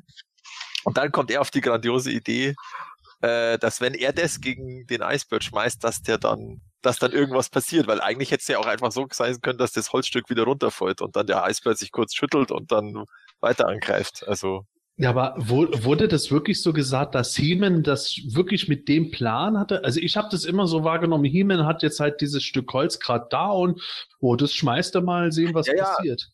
Ja, ja, genau. Schauen wir mal, was passiert. Und er hat halt Glück und es passiert das Bestmögliche und er ist explodiert. Also ich denke mal, Heeman hatte eher damit gerechnet, dass er irgendwie Eisbert am Kopf erwischt, der Vogel fällt runter, platt und äh, Heeman tritt noch schnell drauf und das Viech ist erledigt. Oder, äh, Oder er wenn zersplittert aus Eis besteht, dass Eisball. das, Ja, das zerspringt oder sowas. Aber Ja, dass das halt explodiert wie ein China-Kracher. Und dann ist es ja vor allen Dingen auch irgendwie so, Icebird ist ja damit dann nicht irgendwie zerstört, sondern es hat ihn aus dem Hyperraum herausgeschleudert, wird dann ja noch beschrieben. Das ist hart. Dann ist er irgendwo wahrscheinlich zwischen den Welten gefangen. Ja. Ja. Ich stelle stell mir, das- ich stell mir das so vor. Oh, es hat ihn aus dem Hyperraum herausgeschleudert. Ja, und diese ganzen Scherben, die da am Boden liegen in Vogelform, ach, das ist was anderes. Wir wissen doch alle, wo der Eisbird dann hinter, äh, äh, hinterher hingekommen ist. Nach Etheria, in das Geheimnis des Kristallpalastes, schenkt doch äh, Frosta, der Shira, zum Geburtstag äh, einen Eisvogel. Oh, Das Aber- wusste ich jetzt nicht. Jetzt bin ich platt. gut, gut Ja. äh, zusammengefasst. Ja, aber tatsächlich ähm, ist dieser Eisvogel, der hat natürlich weder was mit hier unserem Eisbird aus dem Hyperraum, noch was mit dem feurigen Eisvogel zu tun. Tatsächlich war ähm, Frosters Eisvogel sogar der allererste, weil die Folge vor den Masters-Folgen rauskam. Wow. Also, Jetzt, also ich, ich bin jetzt wirklich fix und fertig hier. das ist Ja, das äh, habe ich, hab ich in so einem Buch gelesen. in so einem Buch.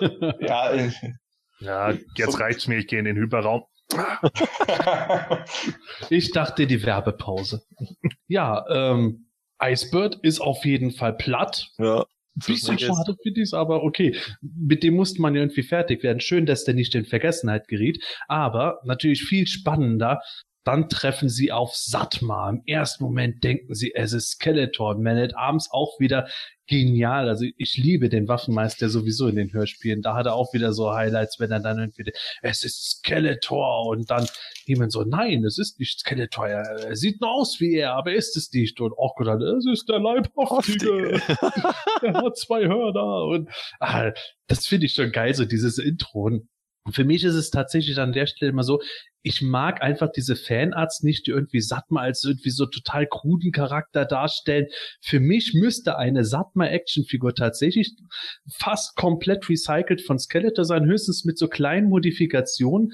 Ich könnte mir den so vorstellen, den Farben vom Leo Skeletor mit dunkelblauer Haut und äh, schwarzer Rüstung und dann halt eben neuer Kopf mit Hörnern drauf, ein bisschen monströser vielleicht, aber so, dass man den wirklich, äh, wenn man nicht genau hinguckt, für Skeletor halten könnte. Das wäre für mich die perfekte Satma-Figur und ich liebe diesen Charakter, weil der irgendwie so, ah, ich, ich weiß nicht, der Sprecher, der ist dann auch schon so geil, der Wolfratchen, wie der dann so kommt und äh, die quasi begrüßt, was die da wollen. Finde ich geil. aber Papa Schlumpf war ja auch äh, in Cartoon gesprochen von Wolf Ratchen. Ja, Ja, vielleicht liegt es bei mir daran, dass ich nicht so viel an Papa Schlumpf denke, weil ich die Schlumpf-Serie als Kind nicht so viel gesehen habe. Ich weiß, ich, ich finde den einfach super. Der kommt mir schon fast drüber, als könnte der ein ernstzunehmendere Gegner als Skeletor und Hordak sein. Beim Design äh, von Satma, ich meine, da wird ja eigentlich auch nur gesagt, dass er einen Totenschädel hat mit Hörnern. Okay, sie verwechseln ihn mit Skeletor, aber bei Totenschädel mit Hörnern musste ich als Kind unweigerlich an die Skelcons denken. Hm. Ah, okay. Und H.G. Francis hat ja definitiv einiges aus den Ladybird-Büchern übernommen. Das kann natürlich sein. wäre natürlich denkbar. Da, da würde für mich nur wieder äh, dagegen sprechen, wo ich mir denke, naja, also die Skelkens haben ja diese langen Schnauzen. Ich glaube nicht, dass dann äh, Man at Arms, der doch nicht der blödeste auf Eternia ist, dann denken würde, dass es Skeletor ist. Nee, natürlich nicht, aber es ist äh, zumindest ähm, auch eine Kreatur, die einen Schädel hat und äh, mit Hörnern und eine Kapuze. Ja, kann natürlich definitiv eine Inspiration für Hage Francis gewesen sein. Das würde ich auf keinen Fall in Abrede stellen. Gab's da nicht auch dieses eine äh, The Sunbird Legacy Ding da, wo, wo ein Charakter aufgetaucht ist, der Dürr hieß, der genauso aussah? Hm. Aber das will, das bezweifle ich stark, dass Hage Francis das gekannt hat. Äh, keine Ja, Ahnung, also ist halt ein Golden Book, ne? Mm, Und gab es ja in Deutschland nicht und kann mir nicht vorstellen, dass Mattel Deutschland dieses Golden Book dann hatte und Hage Francis geschickt hat und hat dann gesagt, ach ja, sieht ganz cool aus, den mache ich zu Satma. Naja, ich hatte ja im letzten Hörspiel schon gesagt, dass äh, wahrscheinlich das Schwert, das ja dann He-Man da bekommt, wo ja das, das äh, Hyperraumeis dran ist oder was, dass das ja eigentlich das eine Zeitreise war, ne? Vielleicht ist das hier ja in Wirklichkeit Skeleton. dö, dö, dö. Oh mein Jetzt ist Gott. das irgendwie viel uncooler geworden. Aber du, wei du weißt genau, dass Scott Knightley es so geschrieben hätte. Er hätte es so geschrieben. Oh Gott, wir bekommen ja auch neue Moto Classics Biografien, bestimmt noch über Skeleton. Mal, mal schauen, was da passiert. Der Hyperraum ist ja in den Biografien auch schon vorgekommen. Ja, aber Gordon, was Ja. sagst du zu Satma? Ja, äh, weiß ich nicht. Ähm, ich ich finde ihn komisch. Also äh, das erste, was ich mich natürlich die ganze Zeit gefragt ist, wie sie auf den Namen Satma gekommen sind. So haben sie irgendwie erst Satan gedacht und dann, nee, das ist zu krass. Satna, nee, das klingt komisch. Dann nennen wir ihn Satma. Ja, okay, passt schon. Äh, g- gibt's da einen Hintergrund, wie sie auf den Namen gekommen sind oder hat den, hat den sich einfach nur irgendjemand so ausgedacht? Ich denke, zweiteres. Na, okay. Ja, ich glaube ich glaub tatsächlich, dass irgendwo die äh, das von Satan abgeleitet wurde. Weil weil das für mich irgendwie schon ein komischer Zufall war. Satma ist halt schnell irgendwo geendet. Satma, das M, wenn es mal ein A war, weil Satan so offensichtlich war und Orkus hat im Hörspiel auch noch, es ist der Leibhaftige und zwei Hörner und so. Ja, Kommen er mir ein sagt paar Zufälle zu viel er beieinander. Er sagt auch Satansburg. Ja, stimmt. Eine Satansburg. sagt Nein, eine Satma-Burg. er. ja, genau. Ja, hast du falsch gelesen. ah, stimmt, die Buchstaben. äh, Ja, aber ich, ich, glaube tatsächlich, dass das so ein Hintergrund war. Dass das ganz simpel war, oh, was können wir machen? Oh, Typ Beturner, Satan, Satna, er ist zu offensichtlich, Satma. Nennen wir ihn Teufle. Ach, nee. Mephistophlor oder so, das wäre auch schrecklich gewesen. Christophlor. Ja, aber warum, warum findest du den komisch? ja, weiß ich nicht. Äh, wie gesagt, also das war auch so eine Folge, die habe ich ja früher nicht gehört. Und, und jetzt, letzte Woche, wo ich mir die halt angehört habe, da war das irgendwie so, keine Ahnung, irgendwie wirkt der, ich weiß nicht warum, der, der wirkt so ein bisschen äh, irgendwie unbeholfen, als wenn der überrumpelt ist oder so. Also, bisschen komisch. Mag auch am Sprecher liegen oder keine Ahnung, aber ich finde den irgendwie, ja, ich weiß nicht, strange. Ich kann gar nicht genau ausmachen, warum. Ja, vielleicht liegt's an dem, am, was er heute sagt. Ja, er fängt ja um mit, äh, ah, die, ihr seid, ihr seid ja, also der Orko ist dann ihm bei, bei der Basco und dann sagt er, nein, ich bin der Orko. Und er sagt, ah ja, Lasco. Und das finde ich halt auch, das finde ich auch ein bisschen Ja. komisch, so dieses bemühte, ähm, keine Ahnung, entweder ignorieren oder, oder halt nicht wissen. Und, Oder und, falsch verstehen. oder falsch verstehen und äh, aber andererseits sagt er dann zum äh, zum He-Man sagt ach du bist der der der sein Schwert verlor und dann so hey woher weiß er denn dass He-Man sein Schwert verlor weil das wissen ja Bass Off und ähm, Bass Off und, und Mossman ja gar nicht die können sie mir gar nicht gesagt haben Ja, der Eisvogel spricht der erzählt. hyperraumisch und das versteht der also, ach so dieses. Das ist Das ist hyperraumisch. ah okay alles klar Ein fieser Dialekt, aber trotzdem. Okay. ja, das, äh, das fand ich zum Beispiel komisch, dass der da so, also, und einerseits, was hat denn das Satma überhaupt für ein Interesse daran, dass, dass der He-Man geschwächt wird oder dass der He-Man, Ja, genau. äh, Stimmt, immer- das war zum Beispiel so ein Ding. Hä? so, was, was ist seine Motivation? Ja. Ist, er ist halt böse, okay, ja. Ja. Ja, Gold will er hierher, er hat ja Gold ohne Ende, also Ja, Ja, vielleicht das kriegt er dann auch wieder selbst Gold. vom Skeletor. Ja. vom Skeletor dann, ja. Hat er den kleinen, kleinen Finger an seinen Mundwinkel gelegt? I am evil, Satma. ja. Oh, jetzt zerstört ihr Satma für mich. Nein, darum ich find geht's. den einfach cool. Ja, ich finde ihn auch ich mag jetzt cool, weinen. aber Ich meine, ich mag ja auch Charaktere, die sie irgendwie sich ausdenken, wenn sie nicht gerade so intelligente Namen wie Reigam haben. Äh, aber, aber das ist so, weiß ich nicht, irgendwie, äh, wie gesagt, wenn du das das erste Mal hörst, das Hörspiel so, und, und dann da irgendwie reinkommst, denkst du so, okay, äh, der ist jetzt aber schon so ein bisschen strange. Also vielleicht nimmt man das als Kind ja auch komplett anders wahr, aber dieses Mal habe ich irgendwie so gedacht, ja, nö.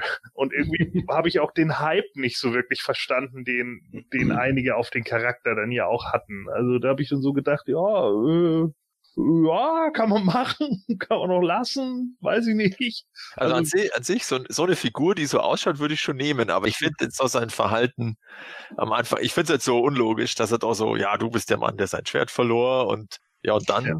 hetzt er seine Monster auf sie aber, also aber es wird dann nicht ganz klar, warum überhaupt. Grundlos auf sie los. Er will sie halt auch gefangen nehmen im Grunde, oder? Er ist halt ja, äh, ja, genau. Ist ja der Herr über alles, sagt er ja. Er ist das Herr also ich gebe euch ja vollkommen recht. Das ist ja so dieses Prinzip irgendwo. Er ist böse, weil er einfach böse ist, ohne ja. wirkliche Begründung. Ja, schön und gut. In dem Fall nehme ich das als gegeben hin und er kommt ja dann wirklich da irgendwo, ja, es ist mein Schwert, wird mein Schwert bleiben für alle Ewigkeit und die Gefangenen behalte ich auch, weil keine Ahnung, was ich Weil mit denen mache. Vielleicht esse ich sie. So, äh, also äh, für das, wo der Hyperraum so düster und so gefährlich und so mysteriös rüberkommt, baust du als Hörer ja auch irgendwo so eine Erwartungshaltung auf. Was kommt da jetzt? Wo gehen die jetzt hin? Und dann kommt da so einer, ja, ich bin der Satma, der, die Lebenden und die Toten. Und äh, da denkst du dir so, yo, wo haben sie den jetzt aufgegabelt? Echt? Ich bin total baff, dass ihr das so empfunden habt. Ich fand das immer endgeil, wie er da steht. Ich bin Satma, der Herr dieser Bruch, ja. der Herr über die Lebenden und die Toten, der Herr auch oh, über die. So, diese Selbstverständlichkeit dabei, der ist offenkundig seit, seit Jahren oder wie lange uneingeschränkt, der ist einfach gewohnt und wie sie sagt, das ist meins. Das auch. So, ich fand das irgendwie cool. Aber wie Gordon sagt, es kann tatsächlich sein, dass es halt durch die Kinderbrille natürlich so gefärbt ist. Ja, die hatte ich damals nicht, die Folge. Von daher ist die Kinderbrille bei mir da weg. Ja, bei, mir, bei, mir, auch, aber das ist ja, ich hatte ja keine nach der 33, darum. Ja, aber das ist äh, bei mir genauso. Also ich glaube, das spielt natürlich auch immer sehr viel mit rein. Ne? Also ich meine, die Nostalgiebrille, die kann man schwer schwerlich ablegen und äh, es sei denn, man hat vielleicht Sachen ewig nicht mehr gesehen oder so. So ging es mir übrigens letztens mit dem letzten Einhorn. Also wenn jemand von euch das letzte Einhorn lange nicht mehr gesehen hat, guckt es euch nicht an. Belasst es so in Erinnerung, wie ihr es findet. Ja, ich fand den nämlich viel besser in meiner Erinnerung, als ich den nochmal gesehen habe, habe ich echt gedacht, boah, das war echt viel Scheiß drin. so. ja, kommen wir zurück zu Satma. Also Satma ist böse, weil er böse sein will und weil er es einfach geil findet und ja. hetzt dann seine Kämpfer auf die Masters und Orko ist ja wieder derjenige, der alles rettet. Richtig? Weil, ja.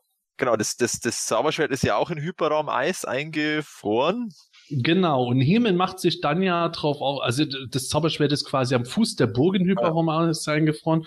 Und äh, Hemen macht sich dann ja auch ran, seine Freunde zu befreien. Und äh, ist es Orko, der das Schwert aus dem Eis befreit? Oder genau. ist es Hemen selber? Ja, das ist, glaube ich, der Orko mit einem Zauber, ja da ist auch der Spruch so geil. Da sagt er dann irgendwas mit äh, irgendwas und Tagesfliege, äh, irgendwas, bla bla bla. Und dann ist das Zauberschwert wieder da. Und dann, äh, das hört sich ja dann auch so ein bisschen explosionsartig oh. Und dann hörst du ja auch wieder das Klassische. Dann sind die Monster alle wieder komplett demotiviert. Oh, das ist das Ende. Der He-Man hat wieder sein Schwert. Und dann so, hä, warum? ja, die Monster wissen das alle schon. Die haben ja. ihn immer aus dem Hyperraum beobachtet ja. und haben sich dann gedacht, oh, jetzt ist endlich das Schwert hier bei uns im Hyperraum. Jetzt können wir den mal richtig alle machen, wenn er dann denn hier reinkommt? Ja. Also es ist ja so lustig, dass dann der, der Orko das, das Zauberschwert befreit und dann gibt's ja auch so eine Art Explosion irgendwie, dass das Zauberschwert wieder frei ist. Und dann sagt der Satma, oh, das war nur ein billiger Trick. Und da habe ich mich immer gefragt, oder jetzt beim Hören immer gefragt, ja, meint der jetzt den Zaubertrick vom Orko? Oder warum bezeichnet er den Zaubertrick vom Orko als billigen Trick? Oder das Einschließen vom Zauberschwert in Eis, was ja gar nicht so schwer zu lösen ist ist das der billige Trick der. Und darum ist es ja auch gar nicht so schlimm. Und deswegen ist es auch nicht das Ende. Also das, äh, das fand ich so, hä, was ist jetzt da der billige Trick? Hm, also ich hatte als Kind immer gedacht, der billige Trick sei jetzt einfach der Zauber von Orko gewesen, das Schwert aus dem Eis zu befreien. Aus heutiger Sicht äh, könnte ich mir sogar vorstellen, äh, Heeman ist ja gerade in den Hörspielen immer mit seinem Zauberspruch unterwegs und äh, wenn ich mir das visualisiere, kann ich mir immer vorstellen, wie bei Heeman dann irgendwie äh, die äh, Blitze irgendwie drumherum kommen, auch wenn man die Sounds nicht hört. Und vielleicht ist das auch der billige Trick, dass die alle immer irgendwie vor ihm entfliehen, wenn er das Zauberschwert hat, weil er dann irgendwo leuchtet oder irgendwie Blitze um ihn herumfahren und so. Und dann sagt, sagt man vielleicht, das ist nur ein billiger Trick, packt den und ihr kriegt Gold ohne Ende. Ich scheiß euch zu mit meinem Gold. Genau, stimmt. Äh, ja, das, ja, das könnte auch eine Möglichkeit sein. Ja, genau. Ja. Aber das hast du jetzt ja schon angesprochen. Erst sind die, Mo die Monster total demotiviert und dann sa- sagt der Satma das Entscheidende, ich gebe euch Gold, wenn ihr sie, wenn ihr sie äh, ähm, besiegt und dann sind sie wieder total, oh jo, endlich kriegen wir Gold. Also anscheinend haben die ich gebe euch Gold, so viel Gold, wie ihr wollt. Gold für den Sieg. Und dann hört man wirklich so die Kämpfer, die so gar nicht wie Monster klingen. Gold für den Sieg. Ja. Gold. Ja. Mo- Motivation für Monster seit 1988. Ja, aber jetzt mal ganz ernsthaft, was ist denn jetzt eigentlich das, das Problem von Satma und den Monstern mit He-Man? Also warum kennen die sich? Ja, der ist in die Burg eingedrungen. Hat scheinbar irgendwie nur von He-Man gehört. Ach so. Der hat mal im Hyperraum von He-Man gehört, weil Icebird da mal hingeflogen ist. Und der ja, hat ihm dann so, Icebird hat ihm von ihm er erzählt. Ja. Ja, oder, oder Bassoff und, und äh, Mossman haben gesagt, ja, He-Man kommt bestimmt, um uns zu retten. Das stimmt, genau, das könnte sein. Ja, Ja, haben die da nicht wirklich sogar noch was in der Folge in der Richtung gesagt? ja, Ich habe die Folge genau. leider letzte Woche äh, das letzte Mal gehört, aber irgendwas war doch, dass Bassoff und Mossman schon von ihm berichtet haben. Und Ja, genau, und über da die kommt ja auch das, hätten. Genau, da kommt ja auch dann das, dass der, äh, dass dann, dass dann der Satma sagt, ja, Orko, du bist ja ein, ein, ein Angeber. Und dann sagt der Orko, ja, das würden meine Freunde doch nie von mir sagen, aber Und im Hintergrund stehen Mossman und Bassoff am Fenster von ihrem Gefäß. ja, genau. nö, nö, nö, sowas würden wir nie sagen. Nö, He-Man jedenfalls hat sein Schwert wieder, dringt dann natürlich in die Burg ein, was ich schade finde, dass man da gar nicht viel mitkriegt, außer dass He-Man plötzlich mit Bassoff und Mossman wieder auftaucht. Ja, und dann gucken sie, dass sie wegkommen. Wieder den ganzen Weg zurück zum äh, Hyperraumtor und kommen dann endlich zurück nach Eternia. Alle Masters sind total begeistert und äh, sagen, okay, jetzt aber hier, jetzt müssen wir Gummi geben, raus hier. Und äh, das finde ich aber auch eine coole Sache, weil das halt die Folge könnte auch nicht das Reich der Schrecklichen heißen, sondern Quest for the Sword. Weil jetzt hat Themen sein Zauberschwert ja wieder, jetzt wird alles gut ja.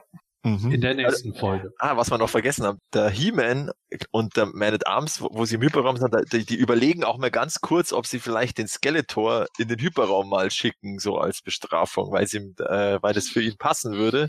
Ach, stimmt. Und dann würden sie, dann müssen sie auch erstmal eine, äh, dann müssen sie mal für ihn eine Behausung finden und da gehen, äh, gehen sie dann auf die Suche nach dem, nach dem Schloss. Oh mein Gott, da kriegt Skeletor ja einen Herzinfarkt, wenn er sich selbst mit Hörnern sieht.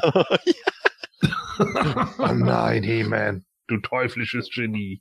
Sie kommen ja dann aus dem Hyperraum raus, aber dann äh, müssen sie natürlich, weil das ist nämlich jetzt der Übergang, den ich eigentlich machen wollte, weil der Snoutspout hat natürlich, schlau wie er ist, eine automatische Selbstzerstörung eingebaut in die, in die Hyperraum-Eingangsmaschine. Da muss er dann nur ein bisschen tippen. Und dann kommt das äh, Europa-Computer-Tippgeräusch Nummer zwei. Tipp, tipp, tipp, tipp, tipp. und dann, äh, glaube ich, nach ein paar Minuten soll sie es dann selbst zerstören. Aber dann ist natürlich der Plan von He-Man und Man at Arms, den Skeletor mal in den Hyperraum zu schicken, gestorben. Gibt's nicht mehr. Verdammt. Na gut, die Maschine zerstört sich wahrscheinlich so von so weit, dass es wieder, in, dass sie wieder in ihre Einzelteile zusammenfällt, mit denen Skeletor und Co. natürlich nichts anfangen können. Aber sobald die wieder aus dem Palast vertrieben sind, könnte Snowspot theoretisch die Teile wieder Ah, zusammensetzen. das, ja, okay. Ja. Klar, und nur das ausbaut wird, der, der. Ja, weil ich so ein großartiger Wissenschaftler bin. Kannst du auch so, ja, das, das hat mir jetzt noch gefehlt. ja, Kam, kam, mir also das übrigens, kam mir das übrigens so vor oder war dafür, dass Dragster der äh, total mächtige Krieger in der letzten war, in in dieser eine ziemliche Pfeife gewesen ist? das hatten wir doch schon gesagt gehabt mit Dragster, der da halt überrumpelt wurde von den Masters. Ja, aber nicht nur überrumpelt. Also ich fand das schon, also man, äh, das, das war aber auch echt äh, ein Aufbau und dann aber auch ein Abfall, ne? Also den den haben wir ja, auch. ja, klar, sehr schade. Aber wo wir jetzt bei Dragster sind, können wir ja mal ganz kurz erwähnen, dass wir uns ja tatsächlich alle getäuscht haben im, im letzten äh, Talkback. Der kommt ja schon vorher vor, indem er zumindest erwähnt wird. Ich finde das immer ziemlich schwierig, muss ich einfach sagen. Äh, was, was heißt denn tatsächlich erster Auftritt? Also erster Auftritt heißt wirklich nur, dass man irgendwo mal erwähnt wird. Also wenn Skeletor dann sagt, Sinkor, Tubet, Faker, Triklops, kommt alle mit! Dann ist das der erste Auftritt von Tubet, auch wenn er nie das Maul aufmacht. Okay, dann sehen wir das dann so, dann haben wir uns da geirrt. Aber für uns ging es da, glaube ich, tatsächlich darum, dass er auch mal geredet hat. Weil also ich, ich persönlich finde das super schwach, wenn man einfach nur 25 Namen runterredet und dann, also, ah ja, krass, ja, ach, der war auch da, ach, Stinko war auch dabei, okay. Ja, äh, der, der, der Dragster selber, der wird jetzt, glaube ich, in der Folge danach überhaupt nicht mehr angesprochen. Weil ich glaube, der, der, der He-Man und so, die achten, glaube ich, nicht auf dem, ich oder? Ich glaube, der Dragster, der ist die, bis zum Ende der Hörspielserie weiter dem Keller. Nee, das stimmt nicht. Nee, nee, nee, nee, der hat auch später noch Sprechräume. Ja, ja, ja, ja. Aber wie geil wäre das gewesen? Das wäre fies Haben gewesen. Dragstore im Keller vergessen. Nee, das, Das der, ist der, ohne. Legendäre Dragstore. ja. Aber jetzt sind wir dann eigentlich soweit durch, oder? Weil die, die, sie zerstören die Maschine und dann gehen sie wieder aus dem Palast raus. Genau. Irgendwo durch irgendwelchen Gang, durch einen Gang oder so und dann Und Ja. planen jetzt äh, die Rückeroberung des Genau. Palasts. Ja, genau. Und darauf wollte ich nämlich seit fünf Minuten eigentlich schon hinarbeiten, dass wir mal zu unserem Fazit zur Folge kommen. Marc, möchtest du mal anfangen? Wie würdest du nach Schulnotenprinzip jetzt das Reich der Schrecklichen bewerten? Boah. ähm, ja, also die Folge weiß schon zu unterhalten. Generell äh, finde ich diesen Fünfteiler auch eigentlich mit mal von einigen Kleinigkeiten und Fehlerchen abgesehen auch ziemlich gut. Also irgendwo so zwei Minus bis drei hätte ich da schon vergeben. Zwei Minus bis drei von Marc. Gordon. Äh, ich glaube, da bin ich ein bisschen niedriger. Ähm, ja, weil mir da, mir sind da einige Sachen einfach wieder ein bisschen zu wirr und eben auch, wie gesagt, dieser ganze Satma-Auftritt, ich fand ihn irgendwie strange. Ich bin auch der Herr über dich. Ja, okay, über dich auch. Also, ähm, keine Ahnung. Äh, ich fand das alles ein bisschen strange. Ähm, natürlich eine ganz lustige Idee, dass sie da irgendwie in so eine Parallelwelt eintauchen und so. Das, das kann man natürlich gut machen äh, in einem Universum. Aber ja, ich glaube, da wären so ein paar, paar Sachen besser gelaufen. Sagen wir mal eine drei bis drei Minus. Gut, ähm, ich selber bin da äh, fast schon erwartungsgemäß äh, wieder deutlich besser dran. Ich gebe der Folge tatsächlich eine 2 plus. Ich fühle mich von der Folge nach wie vor toll unterhalten. Ich äh, bin immer noch total baff, wie ihr Satma seht. Satma ist für mich irgendwo immer noch ein cooler Hund, auch wenn Marc ihn als Papa stumpf sieht. Also alles legitim, was jeder gesagt hat, aber ich, mir gefällt die Folge einfach. Ich äh, sehe auch heute noch keine wirklich großen Schwächen irgendwo drin, die für mich irgendwo das Hörvergnügen schmälern. Ich sehe Folge 33 und 34 eigentlich schon als eine lange Folge eher an und nicht als zwei separate Folgen eines Fünfteilers. Nichtsdestotrotz auch separat, ohne die 33 vorgeschoben, gefällt mir das gut. Dragster hätte natürlich eigentlich noch viel mehr coole Momente haben müssen. Äh, wäre die Folge etwas länger gelaufen, hätte er noch ein paar coole äh, Sätze reinhauen können, um die Masters zu verarschen, wenigstens oder irgend sowas. Wie dem auch sei, ich fühle mich unterhalten. Ich mag den Hyperraum, äh, gibt mir immer viel äh, Spaß, äh, wenn ich die Folge höre. Deswegen zwei plus. Okay. Also, wie gesagt, ich hatte die Folge ja nicht als Kind, also fehlt mir da jetzt ein bisschen die Nostalgie-Erinnerung. Ähm, ich finde, man merkt halt einfach, dass es so eine Art, logischerweise eine Übergangsfolge ist, wo man, wo halt die Funktion hat, irgendwie das Zauberschwert wieder zu grillen. Ähm, und ja, im Grunde ist das ganz gut gelöst, mit dem, mit dieser Maschine da in den Hyperraum zu kommen. Auch mit der Kontinuität sozusagen zurück zu äh, ähm, Skeletors Roulette, wo ja der, der Snoutspout und der Extender mit ihrem Schiff gekommen sind. Aber wie gesagt, ich fand diese Monster äh, in, in dem Hyperraum fand ich teilweise etwas seltsam und so unkoordiniert oder was auch immer. Also die kamen mir etwas seltsam vor und gar nicht so bedrohlich, aber trotzdem war es von der Atmosphäre natürlich schon gut gemacht, weil da ja auch immer so ein bisschen so komische Hintergrundgeräusche waren. Und auch wenn ich jetzt vorher gesagt habe, der Satma ist auch ein bisschen seltsam, ich wenn der als Figur rauskommt, wie auch immer, also so wie du jetzt gesagt hast, äh, Sebastian, so ein bisschen äh, Leo Skeletor mit Hörnern mäßig oder auch, äh, wie war der, dieser eine, der, dieser Skelettmeister, der so ausschaut wie bei Hero Quest. Great Black Wizard? Genau, Great Black Ja. Wizard mäßig, äh, wegen mir auch gern. Also wenn der die Überraschung ist in der äh, Collector's Choice Wave 3, ja, immer her damit. Hm? Ähm, Oh, und sein Realname dann Satma. ja, genau.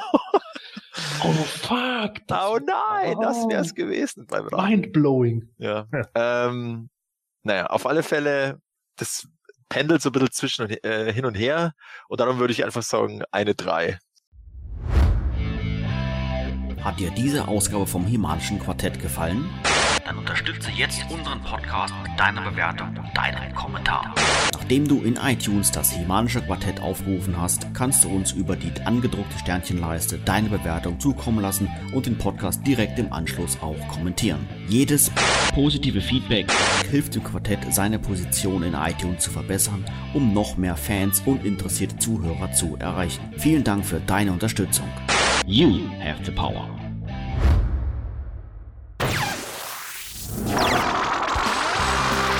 Das Semanische Quartett. Präsentiert von planeteternia.de.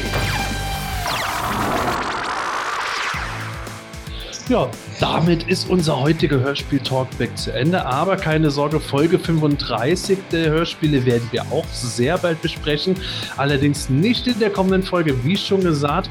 Wir werden schon am Samstag, den 16. Februar, eine Live-Sendung haben. Um 21 Uhr geht es los. Da reden wir über die Reveals der New York Teufel, also der New Yorker Spielwarenmesse. Bin schon sehr gespannt drauf. Ich hoffe, ihr werdet live einschalten. Das wird bestimmt wieder ganz cool, wenn wir die ganze Zeit irgendwie reden, ah, was ist denn das? Das Bild ist zu schlecht und so weiter. Wird eine coole Sache. Für heute war es das erst einmal. In diesem Sinne, ich hoffe, dass ihr uns wieder auf iTunes bewertet, äh, Likes auf Facebook gebt und so weiter. Schickt uns gerne auch wieder Hörerfragen ein. In diesem Sinne, tschüss, bis bald und gute Reise. Auch von mir ähm, bis zum nächsten Mal. Ich habe mir noch ähm, ein bisschen Gedanken gemacht ähm, zur Namensgebung hier. Und zwar, nachdem dann die, die Masters ja dann äh, in den nächsten Folgen ja auch endlich mal wieder was zu essen dann kriegen, nachdem sie ewig herumgestreift sind. Und Orko hat sich so richtig so einen Kugelbauch wieder angefuttert. Und dann gucken sie ihn alle an und sagen so, na, hast du jetzt genug? Und dann sagt er, yo, ich bin dann mal Satma. Yay. Yeah. Ja, wieder ein cooler Hörspiel-Talkback und äh, witzige Themen, interessante Themen. Jetzt an dieser Stelle noch äh, der versprochene Gruß an den Luigi Luisi, der mir Ende Januar die ersten Bilder von der Club Grayskull Wave 3 und den Ultimates geschickt hat, mit dem, äh, die ich dann auf äh, Planet Eternia gepostet habe, die dann um die Motu-Welt gegangen sind. Also das war sehr interessant, da, da ist ziemlich abgegangen. Äh, weil das war ja so die ersten Bilder, die rumgegangen sind. Ähm, nochmal vielen Dank dafür, für die zur Verfügungstellung. Und ja, ich freue mich schon auf den Livestream. Äh, bin schon sehr gespannt, was da passiert am Samstag. Und ja, bis dann. Servus. Ja, äh, ich habe äh, Gott sei Dank äh, jetzt ja endlich mal neue Informationen zum Masters of the Universe Film. Äh, ja, weil die haben, die wollen jetzt ja im April anfangen zu drehen, habe ich äh, gehört. Und äh, da äh, hat mir ein guter Freund hat mir da mal einen Einblick kurz in das Drehbuch gegeben und dann ist das so ein bisschen hin und her, ne, mit Weltraumschlacht und bla bla bla. Und ich habe schon gedacht, so, oh, Hyperraum hier, ne? Und dann äh, zeigen sie das irgendwie so, wie, wie dann äh, He-Man tatsächlich gegen so ein paar Henchmen kämpft. Ne? Unter anderem ist da irgendwie Beastman dabei und auch Triclops. Habe ich schon gedacht, cool, dass sie die beiden mit reinnehmen. Und dann sagt er, ja, und dann kommt auch noch ein äh, Kerl mit so einer Hakenhand. Und ich dachte so, was? Ist das etwa Kark? Und dann sagt er, nee, das ist ein anderer. Das war mal Wenigstens haben wir keinen Hyper-Hyper-Scooter-Witz heute gehabt. das war ein Insider. Holla die Waldfee. Ja, genau. Moment. Nochmal. Also heute ist bei mir was los hier. Sorry. Neo Vintage Filmation Man E-Faces. Juhu. Hallo? Ja, hallo. So- sorry, sorry. Ich, hab, Nee, ich, nee, war, alles gut. ich war stumm. Nee, alles gut. Marc, du wolltest noch was sagen. Wollte ich? Was? Äh, oh, ähm, vielleicht, wenn ich davor noch was vor, äh, zurückgreifen darf, also Nein. bevor sie merken, okay, nein, dann nicht. Jetzt, ist Okay, wieder das, ja. jetzt ist wieder das Mikro aus. Weil ich es jetzt ausgeschaltet habe. Ach so, okay. Also ich schalte das schon manchmal aus. Ja, aber nicht mitten, während du am Reden bist. Doch? Okay. Nein, natürlich nicht. Sepp, trink schnell einen Stützalster, damit du wieder klarkommst. Okay. Okay. Also ich verstehe Ja, vollkommen, was du meinst, Marc, bei der Geschichte. Danke. Da wusste ich. Ich fand die seltsam. Gordon, wie fandest du's? Ich habe dich gerade nicht richtig gehört. Irgendwie warst du abgehackt bei mir. Ähm, weil sonst wär, hätte er ja nicht funktioniert. Also ich ach so ist es war vielleicht der billige Trick, dass das das Schwert hat und Schwert die Blitze eingefroren war. Hä? Was? Was? Ich habe die jetzt nicht verstanden, sorry. So, Dann machen wir für heute Feierabend, Emma.